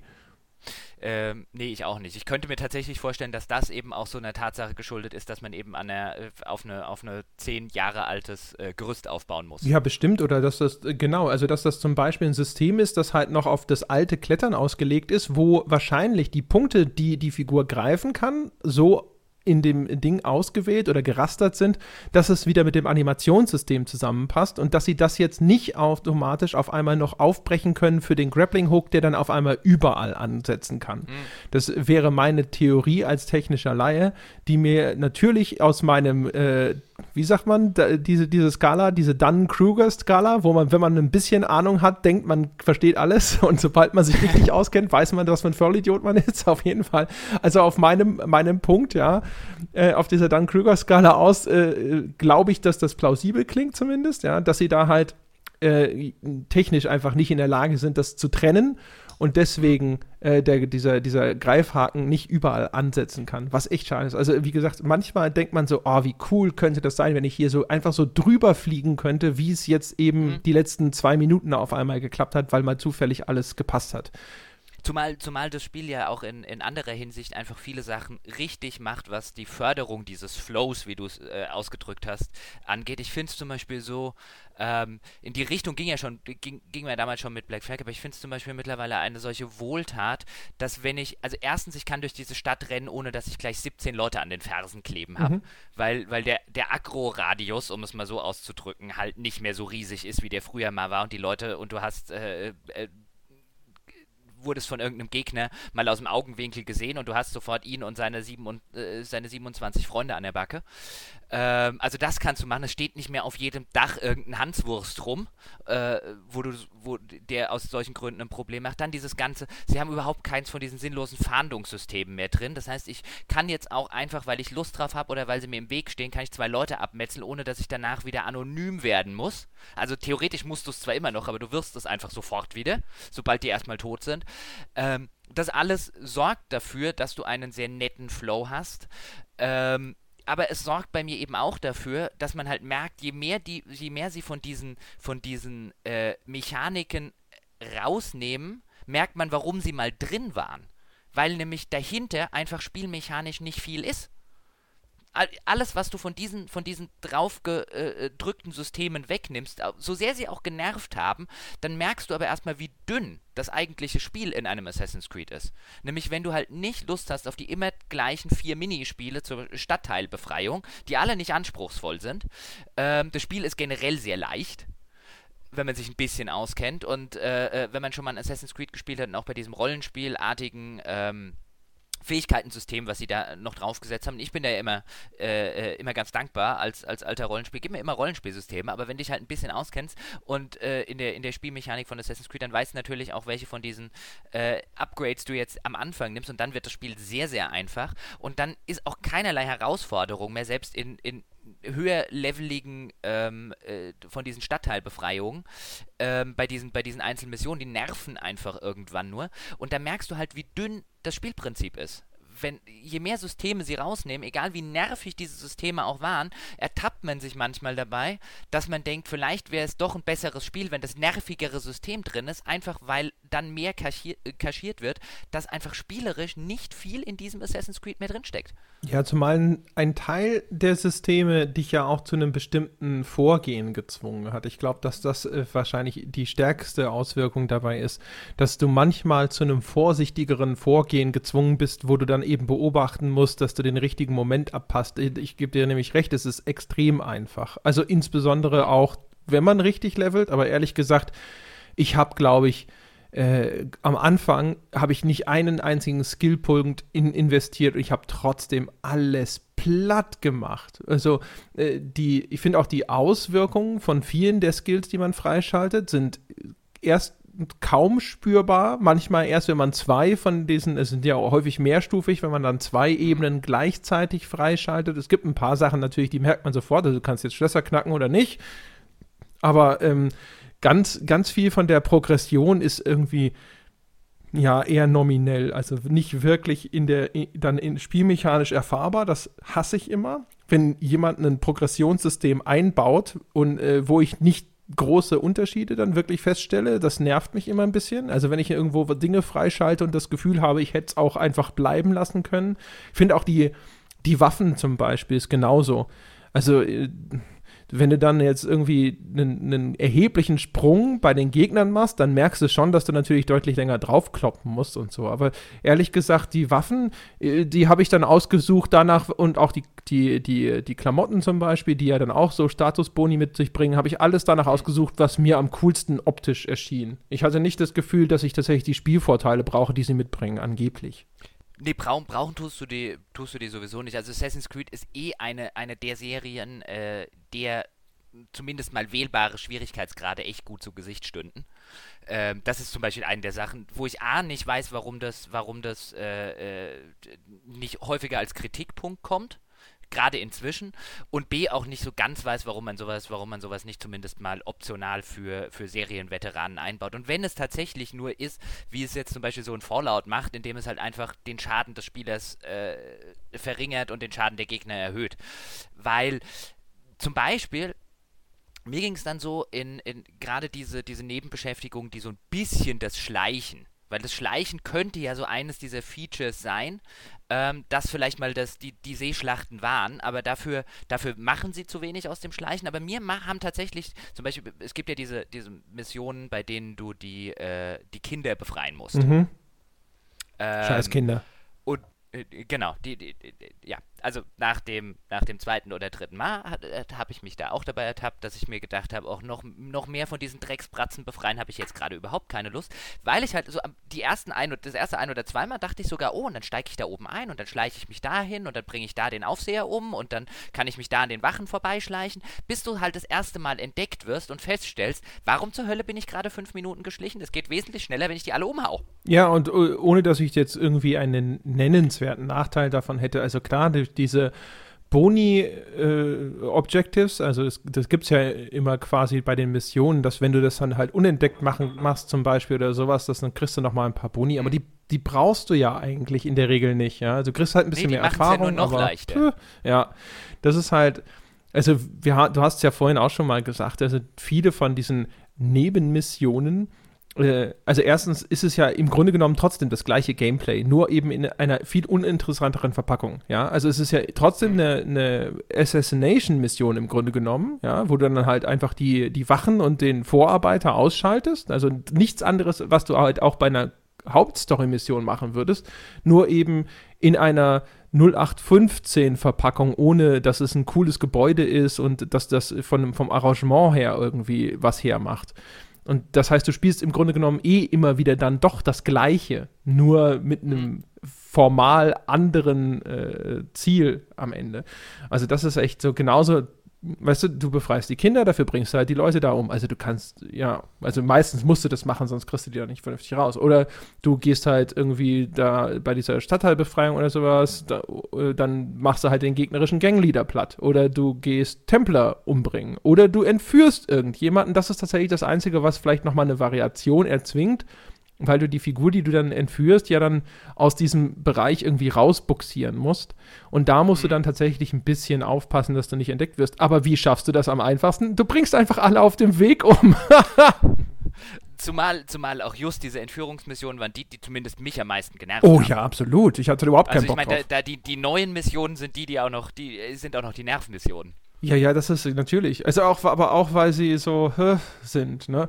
Also sie erfordern dann einen höheren Einsatz an Konzentration und ein bisschen auch an Planung, aber das, mhm. der Payoff ist überhaupt nicht da. Und das macht sie dann für mich eher lästig. Also, weil sie spielmechanisch äh, jetzt nicht so viel interessanter sind, auch wenn sie ein bisschen anspruchsvoller sind als die ganzen anderen. Äh, aber das, sie sind halt einfach nicht so interessant, dass ich jetzt da sitze und mir denke, jawohl, das will ich. Also da ging es mir ja genau wie dir. Ich wollte halt diese blöden Stadtteile alle bereinigen, damit die Karte schön ordentlich eingefärbt ist. Mhm. Äh, ja, und am Schluss diese übrigens entsetzliche Zwischensequenz kommt. Das ist übrigens das Einzige, wo, wo, wo ich Evie und Jacob immer zum Kotzen fand, ist dieses bescheuerte Mini-Clip-Ding, was jedes Mal wieder kommt, dieses bla bla bla, mein Name ist so und so und ihr arbeitet jetzt alle für uns. Oh, also peinlich, peinlich, peinlich. Also wenn ich da so ein, so ein Gangmitglied gewesen wäre, hätte mhm. ich ja sofort gedacht, so, ne, ne, ne, ich mache meine eigene Bude auf, die zwei schaffe ich. Ja. Ähm, äh, jetzt wollte ich wollte was anderes noch. Äh, mir ist jetzt, während du äh, bei einer Sache noch was einge... Ach so, richtig. Deswegen jetzt äh, schlechte Überleitung, aber egal. Ähm, und zwar bei diesem ganzen, wo wir es jetzt so ein bisschen davon hatten, immer das, immer, immer das Gleiche. Ähm, das trifft ja auch auf die, auf die Erzählweise zu. Mir ist es zum Beispiel aufgefallen, als du das erste Mal, äh, wie heißt er doch gleich, dem, dem Alexander Bell über den Weg läufst. Mhm den oder oder dem dem Charles Dickens, äh, dem du dem du schon am Anfang äh, kurz über den Weg läufst. Hätte man mir vor, vor vielleicht zehn Jahren oder vor, gut, ich muss jetzt, muss jetzt vor Assassin's Creed 2 denken, hätte man mir vor ungefähr zehn Jahren gesagt, dass ich irgendwann mal eine, ein, ein Spiel habe, in dem ich äh, durch ein viktorianisches London mich völlig frei bewegen kann, in dem ich historische Personen treffe, wie ein Charles Dickens, wie ein Alexander Bell und Co., ähm, dann hätte ich mir das wahrscheinlich so, so, so brillant vorgestellt. Und jetzt ertappe ich mich dabei, wenn ich das spiele, wie formelhaft das ist und wie, wie wenig äh, Faszination dabei ist, so wie wenig kindliche Faszination dabei ist. Weil zum Beispiel dieser Alexander Bell nicht anders funktioniert als Leonardo da Vinci aus Assassin's Creed 2. Da fand ich das cool. Oh, ich renne hier durch, ein, durch, durch Florenz und äh, äh, mache Missionen für Leonardo da Vinci. Da hat das so extrem hat das vorher in dem, in dem äh, Unterspielen äh, niemand gemacht. Einer der Gründe übrigens, warum ich damals äh, mich so sehr auf dieses Lionheart gefreut habe, weil ich diese Setting-Idee so großartig fand. Kannst du dich noch an Lionheart äh, äh, erinnern, dieses äh, äh, Rollenspiel, was das Fallout-System damals benutzt ja, hat? Ja, ja, natürlich. Ja, genau. Ähm, und heute spiele ich ein Spiel, in dem ich zusammen mit äh, Alexander äh, Graham Bell äh, Telegrafenverbindungen auf dem Big Ben äh, einrichte. Und es ist so profan es klingt so super und es spielt sich so und ist auch inszenatorisch so ein, ja, habe ich schon in fünf anderen Assassin's Creeds gemacht. Und dann, also wenn, wenn du halt an dem Punkt bist, dann, ähm, also spätestens an dem Punkt habe ich mir dann halt wirklich beim Spielen gesagt, warum spielst du das eigentlich gerade weiter? Warum? Warum hast du da jetzt, außer für diesen Podcast, ähm, aber warum steckst du da 30 Stunden rein? Die kannst du doch echt, echt besser verbringen nichts von alledem, was du hier jetzt gespielt hast. Es ist ja nett und alles, aber im Gegensatz zu dem Film, äh, äh wo wir den Vergleich vorher haben, verbringe ich mit dem, mit dem Film verbringe ich 90 Minuten. Diese 20 Stunden kriege ich nicht mehr zurück. ja, also. Und dafür ist es echt nicht gut genug. Es sei denn, man ist halt ein totaler Fan. Das ist ja legitim. Aber wenn ich mir das jetzt wieder gekauft hätte, aufgrund dessen, weil ich geglaubt hätte, den Stimmen da draußen, die sagen, das ist seit Assassin's Creed 2 endlich wieder ein richtig gutes Stadt Assassin's Creed, wäre ich jetzt echt sauer. Das wären echt 50 rausgeschmissene Euro für mich. Ja, das stimmt. Äh, zum Glück haben wir die nicht rausgeschmissen. Oh, das sollten wir vielleicht an der Stelle erwähnen. Wir, wir, wir wurden gesponsert von uh, Ubisoft. Ja. Ne? Danke, wahrscheinlich Ubisoft. jetzt, nachdem wir sowas gesagt haben zum letzten Mal. ja, wahrscheinlich. Aber ja, wir haben, äh, wir haben quasi kostenlose Codes von Ubisoft bekommen. Ähm, mhm. Aber äh, das nur, nur der Vollständigkeit halber. Ja, ich gebe dir recht. Äh, die, diese Charles Dickens ist der, der, der all diese Mystery-Missionen macht, ne? Ja. Ich glaube, die, die, die, das fand ich so schon ganz nett und so. Also die fand ich noch am interessantesten, aber auch da, die sind natürlich dann im, im Ablauf sehr schematisch. Insgesamt mag ich dieses äh, Forrest Gump-Prinzip in Assassin's Creed meistens aber nicht, dass diese historischen Personen dann in diese Geschichte irgendwie eingebunden werden. Das erscheint mir meistens eher albern.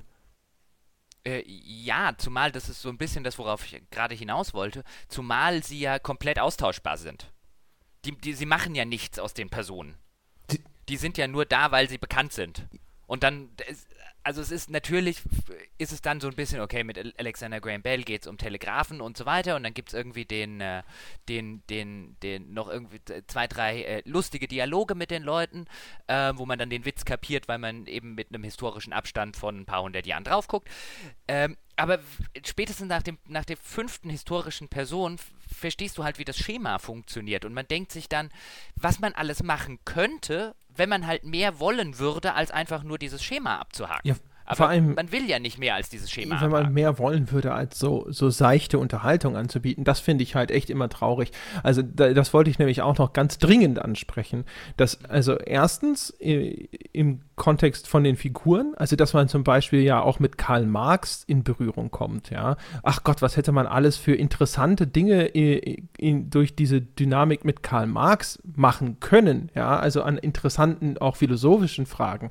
Und davon kommt überhaupt nichts rüber, ja. Und was ich aber auch, und das vielleicht sogar im größeren Kontext noch viel mehr schade finde, ist, dass Assassin's Creed schon wieder ein Spiel ist, das sich als Hintergrund diese industrielle Revolution mhm. und was das mit den Menschen mhm. anstellt und die Maschinen und die Unterdrückung der Arbeiter und so zum Thema nimmt und daraus gar nichts macht. Das finde ich echt schade. Also du befreist die Kinderarbeiter und so und ja, das ist schlecht und am Anfang siehst du auch mal, dass da irgendwo eine Fabrik zugesperrt wird und die Leute werden geschlagen und so.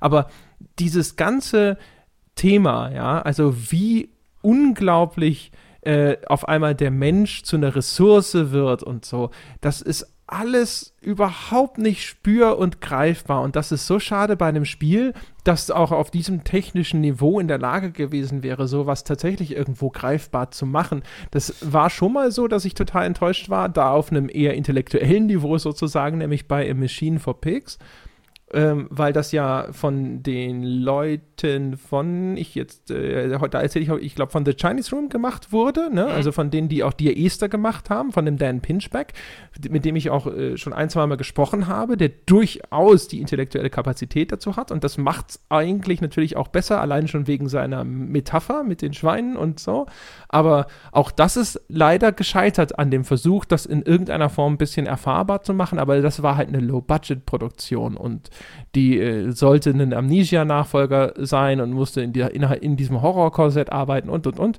Hatte also noch erheblich mehr Entschuldigungen, wenn man so möchte, als Assassin's Creed und hat zumindest das äh, in, in Teilen gut und vor allem auch sehr intelligent umgesetzt. Und das ist, das ist so schade. Ich verstehe das nicht, dass Assassin's Creed sich da sagt, nee, nee, nee, wir sind Popcorn-Unterhaltung, wir zeigen das mal hier und wir zeigen das mal ein bisschen da und das reicht dann. Weil das wäre so also, also faszinierend also, gewesen. Gerade bei der, ja? Das war's.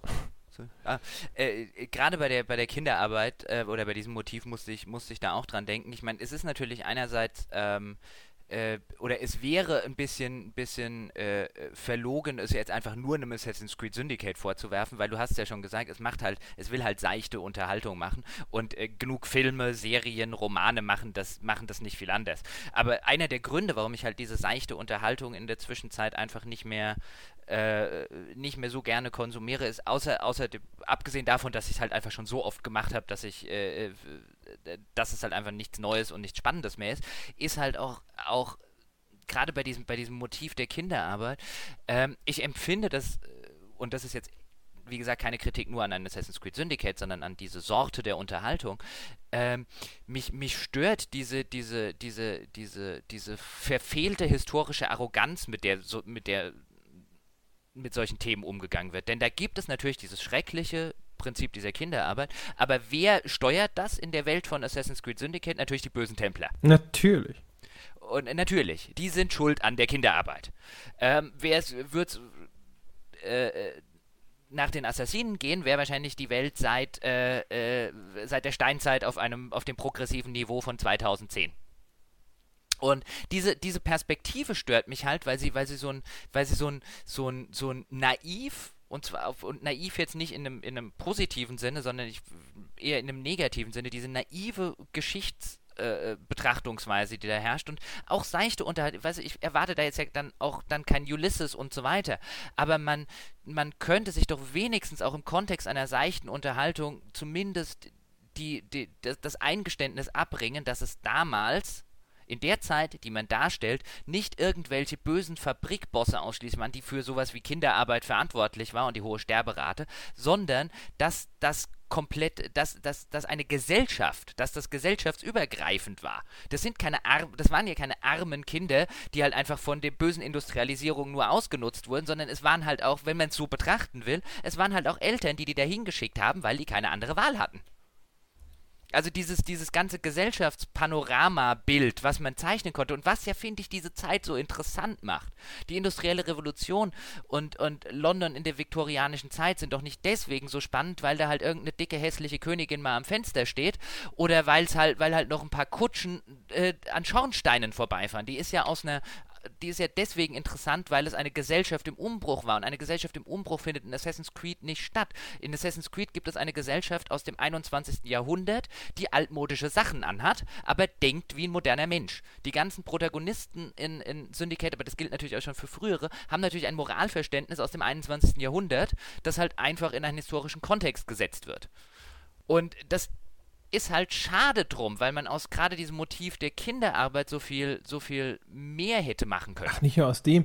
Also gerade die Anlage von Assassin's Creed hätte ja quasi Potenzial geboten. Wenn du dir anschaust, zum Beispiel, wie bei der industriellen Revolution jetzt der Fortschritt der Technik auf einmal den Arbeiter unterjochte. Und dann hat Assassin's Creed eine Gegenwartshandlung. Und wir leben in einer Zeit, wo immer wieder darüber gesprochen wird, ob die allgegenwärtige Technik jetzt wieder nicht wieder dabei ist, den Arbeiter zu unterjochen, indem er zum Beispiel immer 24-7 verfügbar sein muss durch Internet und Always On und sonst was. Ähm, das, das hätte echt viele Möglichkeiten geboten, um historische Parallelen irgendwo aufzumachen und eben oder, oder auch große Unterschiede und so weiter und so fort. Also es wäre so viel möglich gewesen äh, innerhalb dieses Kosmos und es ist auch, finde ich, zum Beispiel alleine schon für die Spielwelt schädlich, weil es gelingt ihm dadurch nicht, eine wirklich glaubwürdige Spielwelt äh, im erzählerischen Kontext darzustellen. Also vielleicht gelingt es ihm das technisch, ja, weil sie lebendig ist, sich viel bewegt und es schöne Rauchfahnen äh, zeigt und so weiter und so fort. Aber alles, was es dann hinterher nämlich erzählerisch auf die Beine stellt, finde ich, dass das, äh, ja, es degradiert dann diese Spielwelt wieder zu einer Kulisse, innerhalb derer dann nur innerhalb dieser Erzählsequenzen tatsächlich narrativ was geschieht. Und auch das ist echt ein Versäumnis, wo sie eine Chance gehabt hätten, jetzt einfach über die Darstellung der sozialen Zustände, einfach all die Animationen, die sie jetzt schon für dieses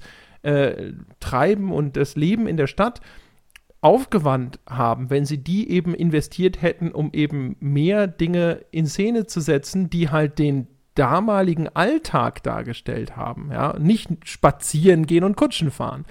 Ah. Ja, aber du befreist ja sogar die Kinder. Also ich meine, das ist ja eine der Nebenbeschäftigungen, der Hauptnebenbeschäftigung ist ja die Kinder aus Fabriken zu befreien, wo man sich, wo man sich ja ernst, also ich habe mich dann äh, zuallererst gefragt, ja und dann, dann sind die befreit, dann verhungern die oder wie geht's dann weiter? Wie, wo, wovor befreie ich die denn? Also offensichtlich scheint ja mechanisch, scheint ja Assassin's Creed davon zu äh, der Meinung zu sein, dass diese Kinder damals entführt wurden. Also das ist gar Kinderarbeit war ja offensichtlich nichts, wo die Kinder freiwillig dorthin gegangen sind, was heißt freiwillig oder von ihren Eltern hingeschickt wurden, ähm, sondern es war ja offensichtlich was, wo die äh, von irgendwelchen bösen Menschen entführt wurden und dort gezwungen wurden zu arbeiten und man musste die dort rausholen. Also ich habe mich bei diesem, weißt du, dieses ganze Prinzip befreie die Kinder aus der Fabrik ist so ein Warum? Ja, vor allem, äh, ja, also die, die wichtige Frage hast du ja schon gestellt. Und, und dann, ja, also ja. es wird ja auch der Eindruck erweckt, dass sich dann deine Leute irgendwie um diese Kinder kümmern. Aber ja, wie du schon sagst, also das tatsächlich ist, es stellt das immer so in diesen Kontext, als würden die da ja irgendwo weggenommen und dann in diesen Fabriken versklavt und sobald du sie da wieder rausholst, ist es so, als seien sie aus einer, einer Art Arbeitslager ausgebrochen oder so. Ja, also, also seien sie aus dem, als hättest du sie jetzt aus dem Gulag geholt und jetzt ist alles gut, weil sie kommen in das, in die, in das wunderschöne, äh, progressive äh, Sozialsystem des 19. Jahrhunderts. ja. Ganz genau. Ja, das, da, da, war ja die viktorianische Zeit, war ja bekannt dafür, wie sehr sich der Staat den Armen angenommen hat. Ja, je, je, wann immer es äh, auch nur nötig war. Ja. ja das ist. Äh, Aber das ist halt echt schade. Also, das ist so. Ja, und, und äh, da finde ich, gibt es eigentlich gar keinen vernünftigen Grund für. Weil auch selbst mit ihrem Anspruch, also wenn wir jetzt mal zugrunde legen, das sei jetzt alles so geschehen, weil sie sagen, wir wollen halt äh, so eine Art Popcorn-Kino hier machen. Ich glaube, das hätte dem Spiel nicht geschadet, selbst in diesem Kontext nicht. Also natürlich wäre es dann vielleicht kein Popcorn-Kino mehr, aber es ist nicht so, dass jetzt, glaube ich, die Leute, äh, die Assassin's Creed spielen, nicht in der Lage wären, sowas erstens zu schätzen oder und, ich glaube auch nicht mal, dass deren Spielerfahrung jetzt deswegen nicht äh, jetzt in irgendeiner Form schlechter gewesen wäre. Ich glaube, die wäre besser gewesen. Ich denke mir sowieso immer, warum ist das nicht irgendwie historisch akkurater? Ähm, ich komme gerade nicht mehr drauf. Es gibt irgendeine Szene in dem Spiel, wo man Dinge sieht oder liest, wo ich gedacht habe, so Mensch, wenn das doch wenigstens irgendwie originalgetreu wäre. Also wenn ich jetzt zum Beispiel in der Bude von Ian Bell stehe und mir denken würde, jawohl, äh, das gucke ich mir gerne alles genauer an, weil es halt exakt so nachgebildet ist, wie es wirklich gewesen ist. Also wenn es irgendeine gewisse Akkuratesse hätte, fände ich es viel faszinierender, als wenn es äh, sich in diesem total fiktionalen Alternate History ähnlichen Szenario bewegt, wo ich dann immer denke so, naja, aber das ist ja auch nur ein Haus das ist halt echt verschwendet, finde ich. das ist ja so ein bisschen das, was ich vorhin meinte, wenn ich sage, mir fehlt halt dieses, das fand ich halt früher dann schön, dass du zumindest dann sowas hattest wie ein, bei diesen, bei diesen Rätselsequenzen aus Assassin's Creed 2, dass sie dann halt ein berühmtes Gemälde nehmen äh, von Da Vinci zum Beispiel und das in ihre ähm, äh, in ihr in ihr Lore so ein bisschen einbauen und wo du dann mit dem mit dem Gemälde irgendein Logikpuzzle, also dann, dass du mir irgendwas historisches an die Hand gibst, was tatsächlich so ist und das in irgendwas einbaust. Aber ich gebe dir recht, das tun sie in der Zwischenzeit äh, äh nicht mehr und ähm, oder, oder nur noch, nur noch äh, sehr am Rande. Und ich fand jetzt zum Beispiel gerade bei, bei London, fand ich es ein bisschen ähm, als ich habe es vorher schon mal erwähnt, ich war da jetzt nun wirklich relativ häufig in meinem Leben. Und äh, gut, ich war noch nicht im viktorianischen London. Aber auch wenn ich das zum Beispiel vergleiche mit, äh, mit, mit ähm, äh, diversen Filmen oder mit Serien, die vielleicht zu einer ähnlichen Zeit spielen, ich finde halt, sie tun, sie tun wenig, um damit du eben, damit du dieses, dieses diesen historischen Touch hast. Also ich finde, dieses viktorianische London wirkt extrem fake. Ja, also es wirkt auf jeden Fall nicht realistisch, so rum. Also natürlich wirkt, äh, hatten wir vorhin ja schon, natürlich dann immer richtig fake, wenn man diese Game Design Elemente so deutlich vor Augen geführt bekommt.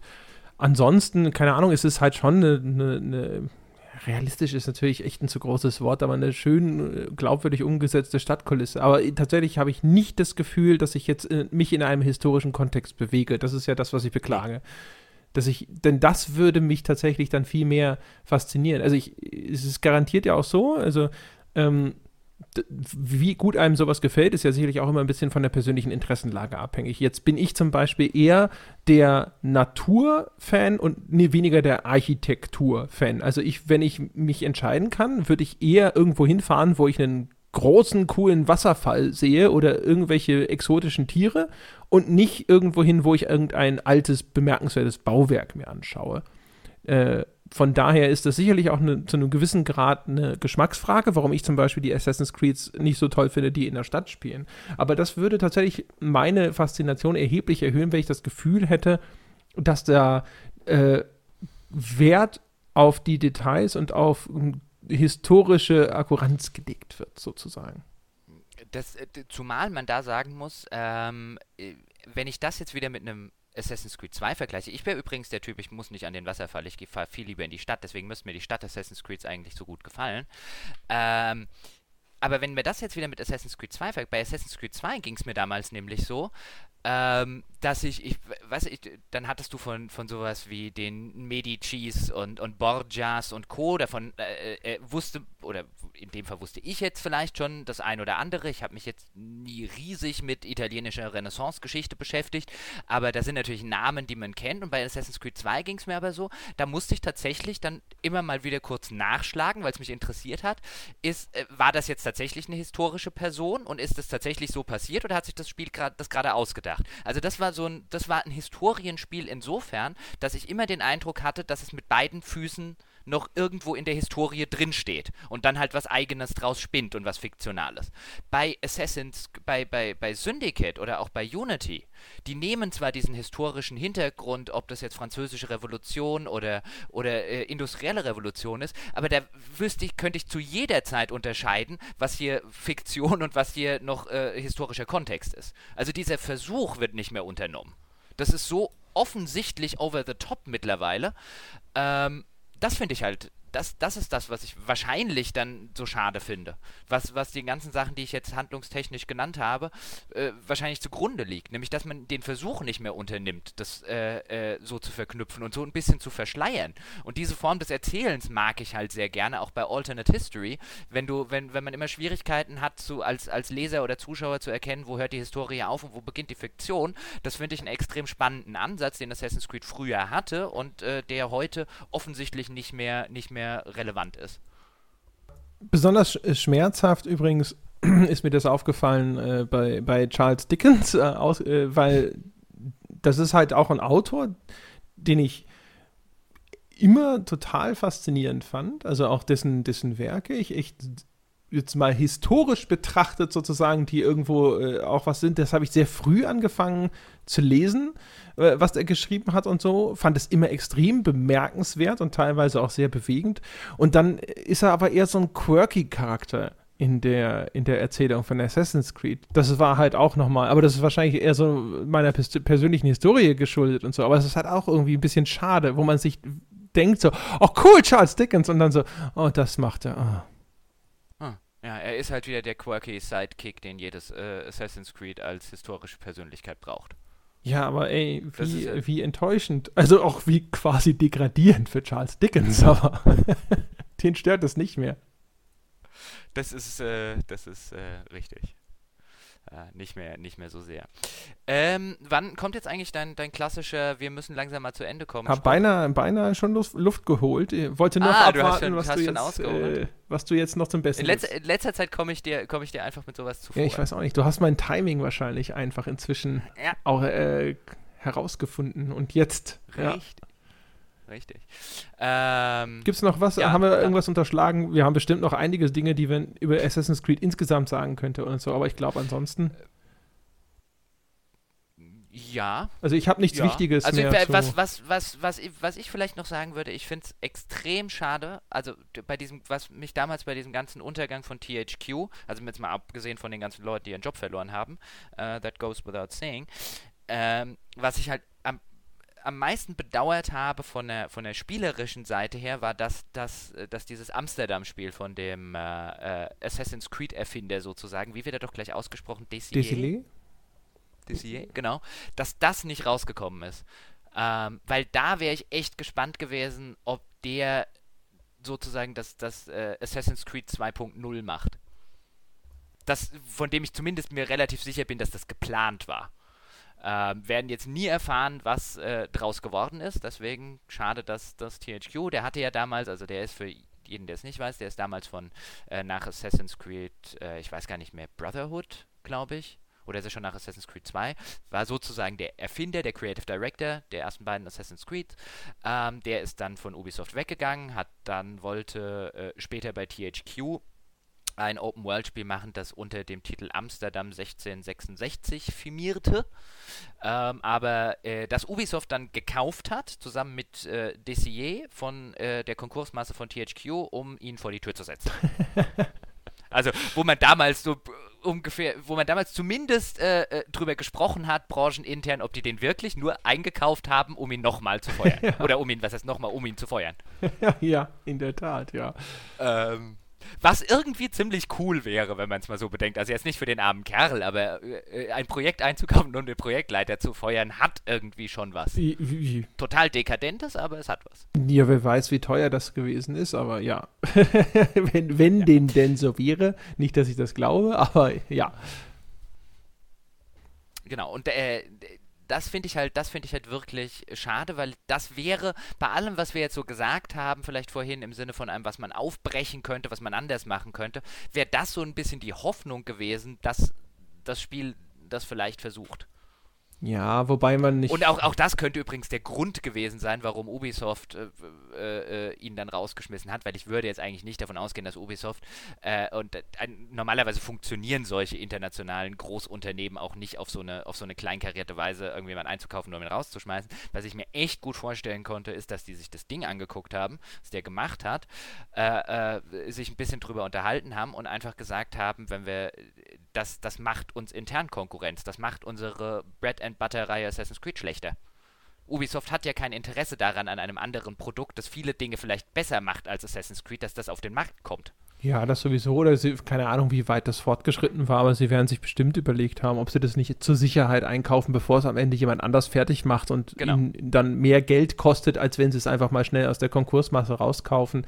Und den, den Desilé haben sie den nicht gefeuert, weil er ein bisschen rumgestänkert hat wegen Jade Raymond, weil er das Gefühl hat, er stand zu sehr im Schatten und hat gesagt, so hier, die hat da gar nichts gemacht und ich bin eigentlich und so. War da nicht was?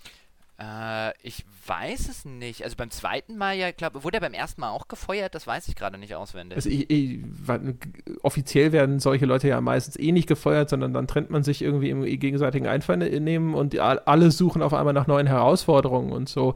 Aber mir ist da was im Hinterkopf, dass der Desilé mal irgendwann irgendwo sich da zu Wort gemeldet hat, um mal so ein bisschen klar zu machen, welche Rolle er bei Assassin's Creed gespielt hat, weil ich, und das, das habe ich jetzt jetzt quasi daraus geschlossen, dass er das so getan hat, weil er das Gefühl hat, er kam da zu kurz, wobei natürlich jetzt keine Ahnung habe, ob das stimmt, was er da gesagt hat. Naja, also aus der, also so, so intim habe ich das damals offen gestanden auch nicht verfolgt, aber angesichts dessen, dass es äh, sehr lange so ein bisschen getan wurde, als sei äh, Jade Raymond, also auch von Ubisoft gefördert, so die, die, der kreative Kopf hinter Assassin's Creed, ähm, und, und gerade bei Assassin's Creed 2 ähm, äh, war halt äh, der Director halt eben, also Jade, nicht Jade Raymond, sondern eben der Dessier. Äh, ich kann mir schon vorstellen, dass dieses Gefühl irgendwie aufgekommen ist, weil damals, es gab ja auch damals schon große Diskussionen zu diesem Thema, ob äh, äh, Ubisoft da mit, mit Jade Raymond nicht einfach nur eine Frau vorschickt, weil es eine Frau ist und, und sie gute Presse davon äh, sich erwarten und äh, gute Marketing-Effekte. Deswegen, ich kann es mir schon vorstellen.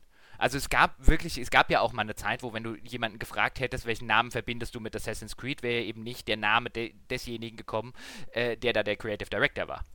Nee, ganz bestimmt. Ich, ich meine, gut, das ist dann halt wie damals bei Bill Roper und Blizzard, ne, wo alle irgendwie den, den Roper kannten, obwohl der jetzt nicht derjenige ist, der jetzt unbedingt der Diablo-Erfinder war oder so.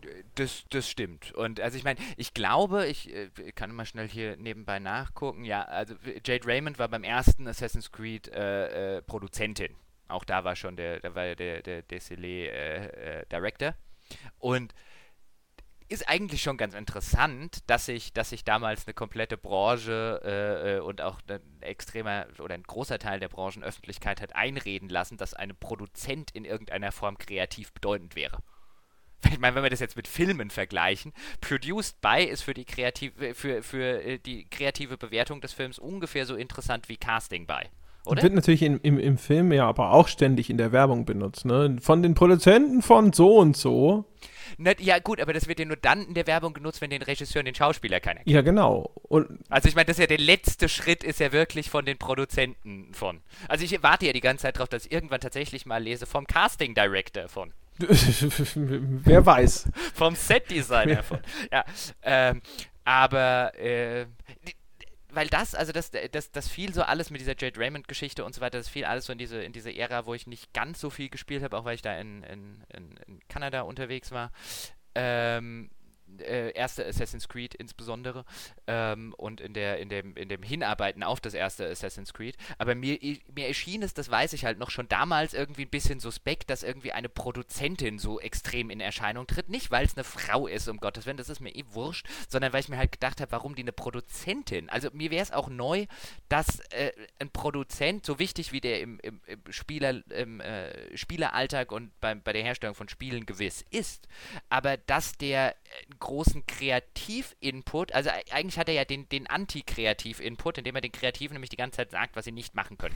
ja, wobei ich gar nicht mehr, also in, in meiner Erinnerung haben sie die jetzt aber gar nicht so sehr als den kreativen Kopf gepusht. Die war halt diejenige, die immer als Interview- und Ansprechpartner vor Ort ist und das ist ja eigentlich normal, da hast du ja ganz häufig den Produzenten sitzen das stimmt, aber und äh, du meinst, dann war es vielleicht irgendwie eine Presse und eine Öffentlichkeit, die aus der Tatsache, dass da plötzlich, dass da zwar wie immer der Produzent sitzt, der aber in diesem äh, Fall eine gut aussehende Frau ist, ähm, du meinst, die haben dann mehr draus gemacht, als es tatsächlich das war? Das wäre tatsächlich meine Theorie. Also ich, äh, mein Eindruck ist tatsächlich, dass alle gesagt haben, so, Oh, die sieht aber ein bisschen zu hübsch aus. Ich glaube, das ist doch. Äh, es gab ja tatsächlich, also jetzt nicht in der Presse, aber unter den, den Lesern äh, also zumindest bei, bei mir damals auf Krawall, tatsächlich sogar Leute, die behauptet haben, Ubisoft hätte da irgendein Model verpflichtet und würde die jetzt als Produzentin ausgeben, ungeachtet der Tatsache, dass Jade Raymond damals schon Producing Credits äh, von Die Sims und so hatte. Also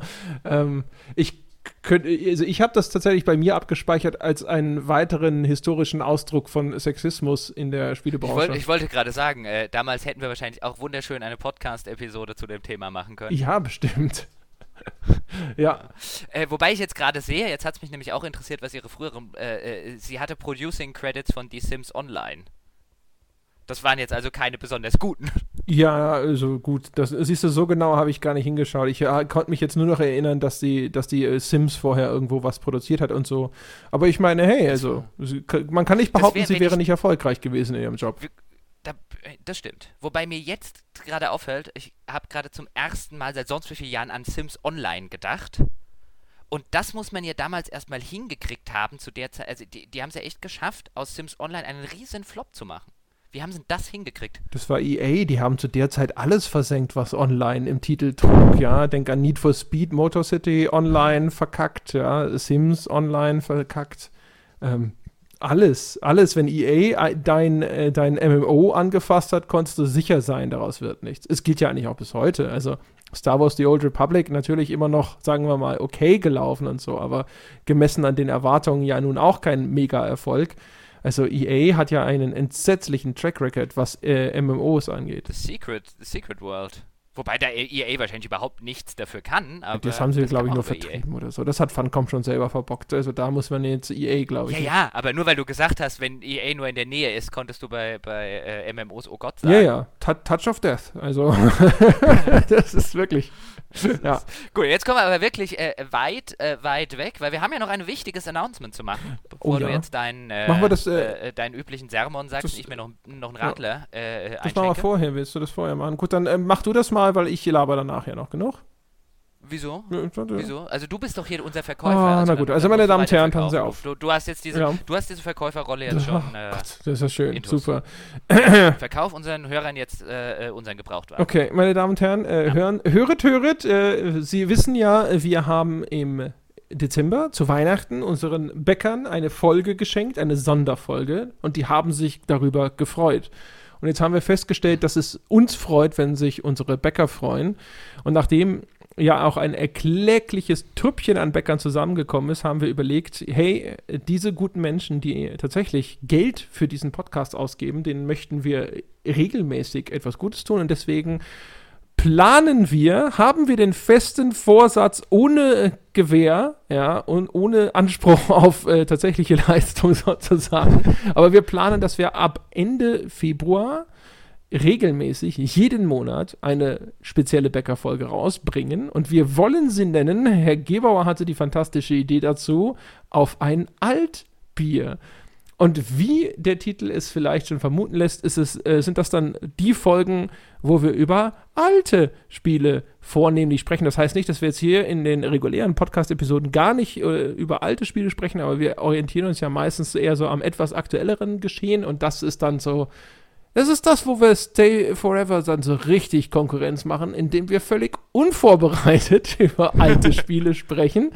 Ja, mhm. und äh, dabei, also all die Fakten, die Christian Schmidt richtig benennt, werden wir natürlich falsch benennen. Ja, alle, all die Dinge, die die Jungs äh, da drüben wissen, weil sie es kurz vorher nochmal gespielt haben, haben wir dann längst schon wieder vergessen. Aber wir werden ein Bier dabei haben und äh, ja. Wir werden äh, weit, viel mehr Schimpfwörter gebrauchen und äh, es wird viel mehr Action geben. So. Richtig. Und wir werden auch viel, das kommt, ist noch ganz wichtig, wir werden auch viel weniger Respekt vor alten Spielen haben, wenn wir der Meinung sind, dass sie ihn nicht unbedingt so sehr verdient haben, wie das in der Retrospektive vielleicht äh, mit der nostalgischen Brille bei manchen Leuten soweit ist. Also das ist weniger, glaube ich zumindest, wir haben es ja noch nicht gemacht, aber das ist weniger eine, äh, das fände ich jetzt langweilig, wieder, weil da gäbe es halt auch zum Beispiel mit, mit Stay Forever halt schon äh, äh, Podcasts und Formate, die einfach nur alten Spielen huldigen. Ich fände, äh, oder aus meiner Sicht äh, äh, zumindest auch teilweise viel interessanter, viel gehuldigte alte Spiele mal wirklich auf die Finger zu gucken und zu überprüfen, ob die die Huldigung überhaupt verdienen. Ganz genau, ja. Mhm. Ganz genau. Dieses Aber Ultima das, 7. Wie, wie das dann Tja, aussieht, genau. Lächerlich. Ja. Wie das, wie das dann aussieht. Wir hatten ja zum Beispiel schon mal, vielleicht können wir einen kurzen Vorgeschmack geben, wir hatten ja uns, äh, als wir uns drüber unterhalten haben, was wir denn für die Bäcker machen könnten, ähm, damit die eben auch nicht den Eindruck haben, dass hier ihre äh, 1, Euro, 1 Dollar, 2 Dollar, 5 Dollar oder 10 Dollar jeden Monat äh, nur in, in Bier umgesetzt werden. Ähm, was man machen könnte, und als wir dann über dieses Auf ein Altbier, dann war jetzt zum Beispiel, haben wir kurz drüber geredet, über Vampire Bloodlines, das der Herr Peschke wesentlich brillanter findet als ich. Und ich kann mir vorstellen, da könnte eine interessante Diskussion dabei entstehen. Das äh, kann ich mir auch vorstellen. Ich nehme ja daran ja. teil. Ja, ja, richtig. Äh, genau, das so als Vorgeschmack, das könnte zum Beispiel eine der auf ein Altbier Folgen sein. Das wär, würde jetzt eher unter den, unter den Bereich moderner Klassiker fallen, aber das gilt ja als einer der modernen äh, Klassiker, insbesondere es ist ja ein, ein, ein Liebhaberstück und ein Kritikerliebling. Ähm, und das fände ich ganz interessant, das mal zu, zu dekonstruieren oder eben auch sehr alte Sachen. Ich meine, wir hatten ja schon ein oder zweimal bei den überbewerteten Spielen sowas wie Monkey Island. Äh, auch da kann man ja bestimmt mal eine Folge zu machen. Wir werden sehen. Ja, ganz genau. Also nicht, dass wir schon irgendeinen konkreten Plan dazu hätten. Nein, nein, nein, nein, nein natürlich. Ja. Genau. Also das ist, das ist die, die, das große Announcement sozusagen, meine Damen und Herren. Sie können sich vorfreuen, wenn Sie schon Bäcker sind. Unsere Bäcker backen bekanntlich ganz dicke Brötchen. Äh, falls Sie noch kein Bäcker sind, dem kann abgeholfen werden. Auf unserer Webseite gamespodcast.de finden Sie den Link zu unserem Patreon-Account. Da können Sie den Podcast quasi abonnieren. Ein frei gewählter Betrag ab 1 Dollar. Und schon gehören Sie zur Riege der guten Menschen, die dafür sorgen, dass uns das Bier nie ausgeht. Außer, außer, außer, Sie sind unter 18 oder Sie sind eh knapp bei Kasse, dann gilt weiterhin, wir möchten Ihre Kohle nicht haben, schreiben Sie uns. Äh, wir haben jetzt übrigens auch E-Mail-Adressen, jeweils respektive andre.gamespodcast.de und jochen.gamespodcast.de. Da kann man hinschreiben. Äh, ich bin sehr gut erreichbar über meine Facebook-Seite. Äh, schreiben Sie uns, dann kriegen Sie den Link einfach so. Äh, wir glauben Ihnen, wenn Sie uns versichern, Sie sind tatsächlich so knapp bei Kasse, dass Sie sich nicht leisten können, den Podcast zu unterstützen. Sie würden es aber tun, hätten Sie doch nur das Geld oder wenn ihr eben unter 18 seid, dann behaltet eure Kohle, gebt sie erstmal für so minderjährigen Kram aus, ne? Drogen, Alkohol, das Übliche und nicht ja, für Sex. Podcasts. Ja. ja. Das kann man immer noch machen, wenn man alt genug Ganz ist. Ganz genau, ja. Und dann kann man in so biedere Sachen äh, hinein investieren wie, wie Podcasts Richtig, ja. Und all die anderen da draußen, die sagen, nein, Kohle äh, für einen Podcast gebe ich grundsätzlich nicht aus. Ihr könnt mich alle mal. Dann, wie immer, die große Bitte, geht wenigstens auf iTunes, gebt uns die verdiente 5-Sterne-Wertung. Das hilft dem Podcast nämlich in den iTunes-Charts zu bleiben. Dadurch bleibt er sichtbar. Mehr Menschen finden den Podcast. Unsere wundervolle Community wächst und alle sind glücklich. Die Community übrigens findet man bei uns auch auf der Seite gamespodcast.de im Forum. Das Forum ist streng moderiert. Wer trollen will, ist dort falsch. Aber wer sich die ganze Zeit schon fragt, wo er sich tatsächlich mal sinnvoll und intellektuell mit anderen Spielern austauschen kann, genau da Genau da ist der Ort dazu. Und alle, die schon 5-Sterne-Wertungen abgegeben haben, Bäcker sind und so, wie immer auch nochmal der Hinweis: hey, teilt den Podcast auf Facebook, bloggt darüber, äh, Social Media Gedöns, ihr wisst es wahrscheinlich sogar besser als wir. Es wäre cool, wenn ihr helft, das wunderbare Bier trinken hier bekannter zu machen. So, das ist der Werbeblock. Äh, ganz kurz, ganz um kurz. Hören, ich dachte, kurz. wir sind fertig. ja, ja, fast. Äh, wir sollten nämlich vielleicht noch äh, äh, sagen, wie es kurz organisatorisch mit dieser Bäckerfolge mhm. äh, äh, läuft, im Sinne von einem, äh, um, um Fragen zu ja, vermeiden. Und zwar Genau. Sie äh, wird erscheinen, das ist der, der Plan, immer am letzten Mittwoch des Monats. Und zwar auf unserer äh, Patreon-Seite. Das heißt, wer noch nicht, wer schon gespendet hat, kennt das. Wer noch nicht gespendet hat, auf der Seite kann man eben spenden und dann bekommt man über diese Seite dort auch äh, die Folge dann automatisch ausgeliefert. Also da muss man dann nicht irgendwie Angst haben, dass man äh, irgendwie auf E-Mails warten muss und so weiter. Ähm, und die erste würde dann äh, in dem Fall am 24. Februar erscheinen. Das heißt, bis dahin hätte man auch Zeit zum Bäcker zu werden. Das muss man jetzt nicht übers Knie brechen. Ähm, Genau, das äh, wollte ich noch äh, hinzufügen. Ja, äh, ganz genau. Wie das ja. funktioniert. Und man bekommt sie übrigens auch. Wir machen jetzt im Gegensatz zu vielleicht anderen Leuten kein System, in dem wir sagen, die Folge bekommt aber nur, wer irgendwie 4 Dollar gibt oder wer 5 Dollar gibt. Also die bekommt jeder, 1 Dollar ist Minimum bei Patreon, die bekommt jeder, auch wenn er uns nur in Anführungszeichen einen Dollar gibt, weil was für den einen 1 Dollar sind, ist ja für den anderen vielleicht 5. Äh, je nach äh, finanzieller Situation, da wollen wir gar nicht in irgendeiner Form äh, äh sagen, oder, oder Leuten noch das Geld aus der Tasche ziehen. Wir würden uns allerdings durchaus freuen, wenn es äh, bei den entsprechenden finanziellen Mitteln vielleicht mehr als der eine Dollar wäre. Ähm, aber wer nicht mehr hat, der muss auch nicht mehr geben. Ja, wir haben das ja schon mal vorgerechnet, nicht wahr? Ja, äh, 300.000 äh, Stunden Podcast, äh, umgerechnet 4 Dollar. So, so einfach war das, ja. ja. Genau. Und äh, ja, äh, nochmal der Hinweis, genau, äh, auf Patreon, da gibt es eine, eine Seite mit den Creator-Posts und ähm, sobald ihr euch als Bäcker quasi auf Patreon einloggt und auf diese Seite geht, dann könnt ihr dort immer sehen, den Post, wo die aktuelle Bäcker-Folge ähm, zu finden ist. Die können wir dann leider nicht über iTunes ausliefern. Das heißt, ihr müsst sie euch dann quasi runterladen und auf den äh, iPod ziehen oder wie, wie auch immer. Ähm, das geht leider nicht, weil über den RSS-Feed, das ist dann entweder für alle oder gar nicht. Das heißt, wir, äh, das ist dann immer eine Soundcloud-Folge, die kann man entweder direkt von Soundcloud über den Player streamen oder man kann sie eben runterladen und dann auf dem Mobilgerät seiner Wahl anhören und dazu kurz auf Patreon gehen, sich dort einloggen. Wir werden auch dann jeweils allen Bäckern, wenn die Folge erscheint, eine Mitteilung schicken. Aber wenn ihr später dazu kommt, geht einfach auf diese Creator-Post-Seite, da findet ihr jetzt schon die Weihnachtsfolge und alle zukünftigen Folgen sind dann da auch zu finden. Ach, Herrgott. So. Ja, so, jetzt haben wir uns aber fast zu Tode äh, erzählt, nur im Sinne von einem, wer aus irgendeinem Grund Patreon nicht benutzen kann.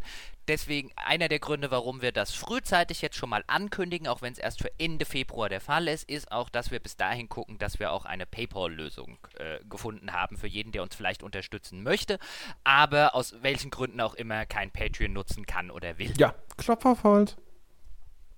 Bitte? Ich äh, klopfte auf Holz. Ach, du hast auch noch was. Nein, nein ja, ich habe nur, nein, hab nur auf Holz geklopft, weil du hier schon. Äh, ne, Ach so, ich habe verstanden, ich, ich habe auch nein, noch nein, was. Ich, ich, ich drücke nur die Daumen, dass das klappt mit dem PayPal-Kram und so. Aber ja. Ah, das gut.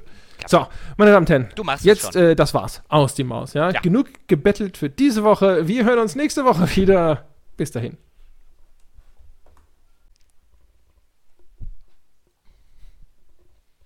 Mammutfolge hier.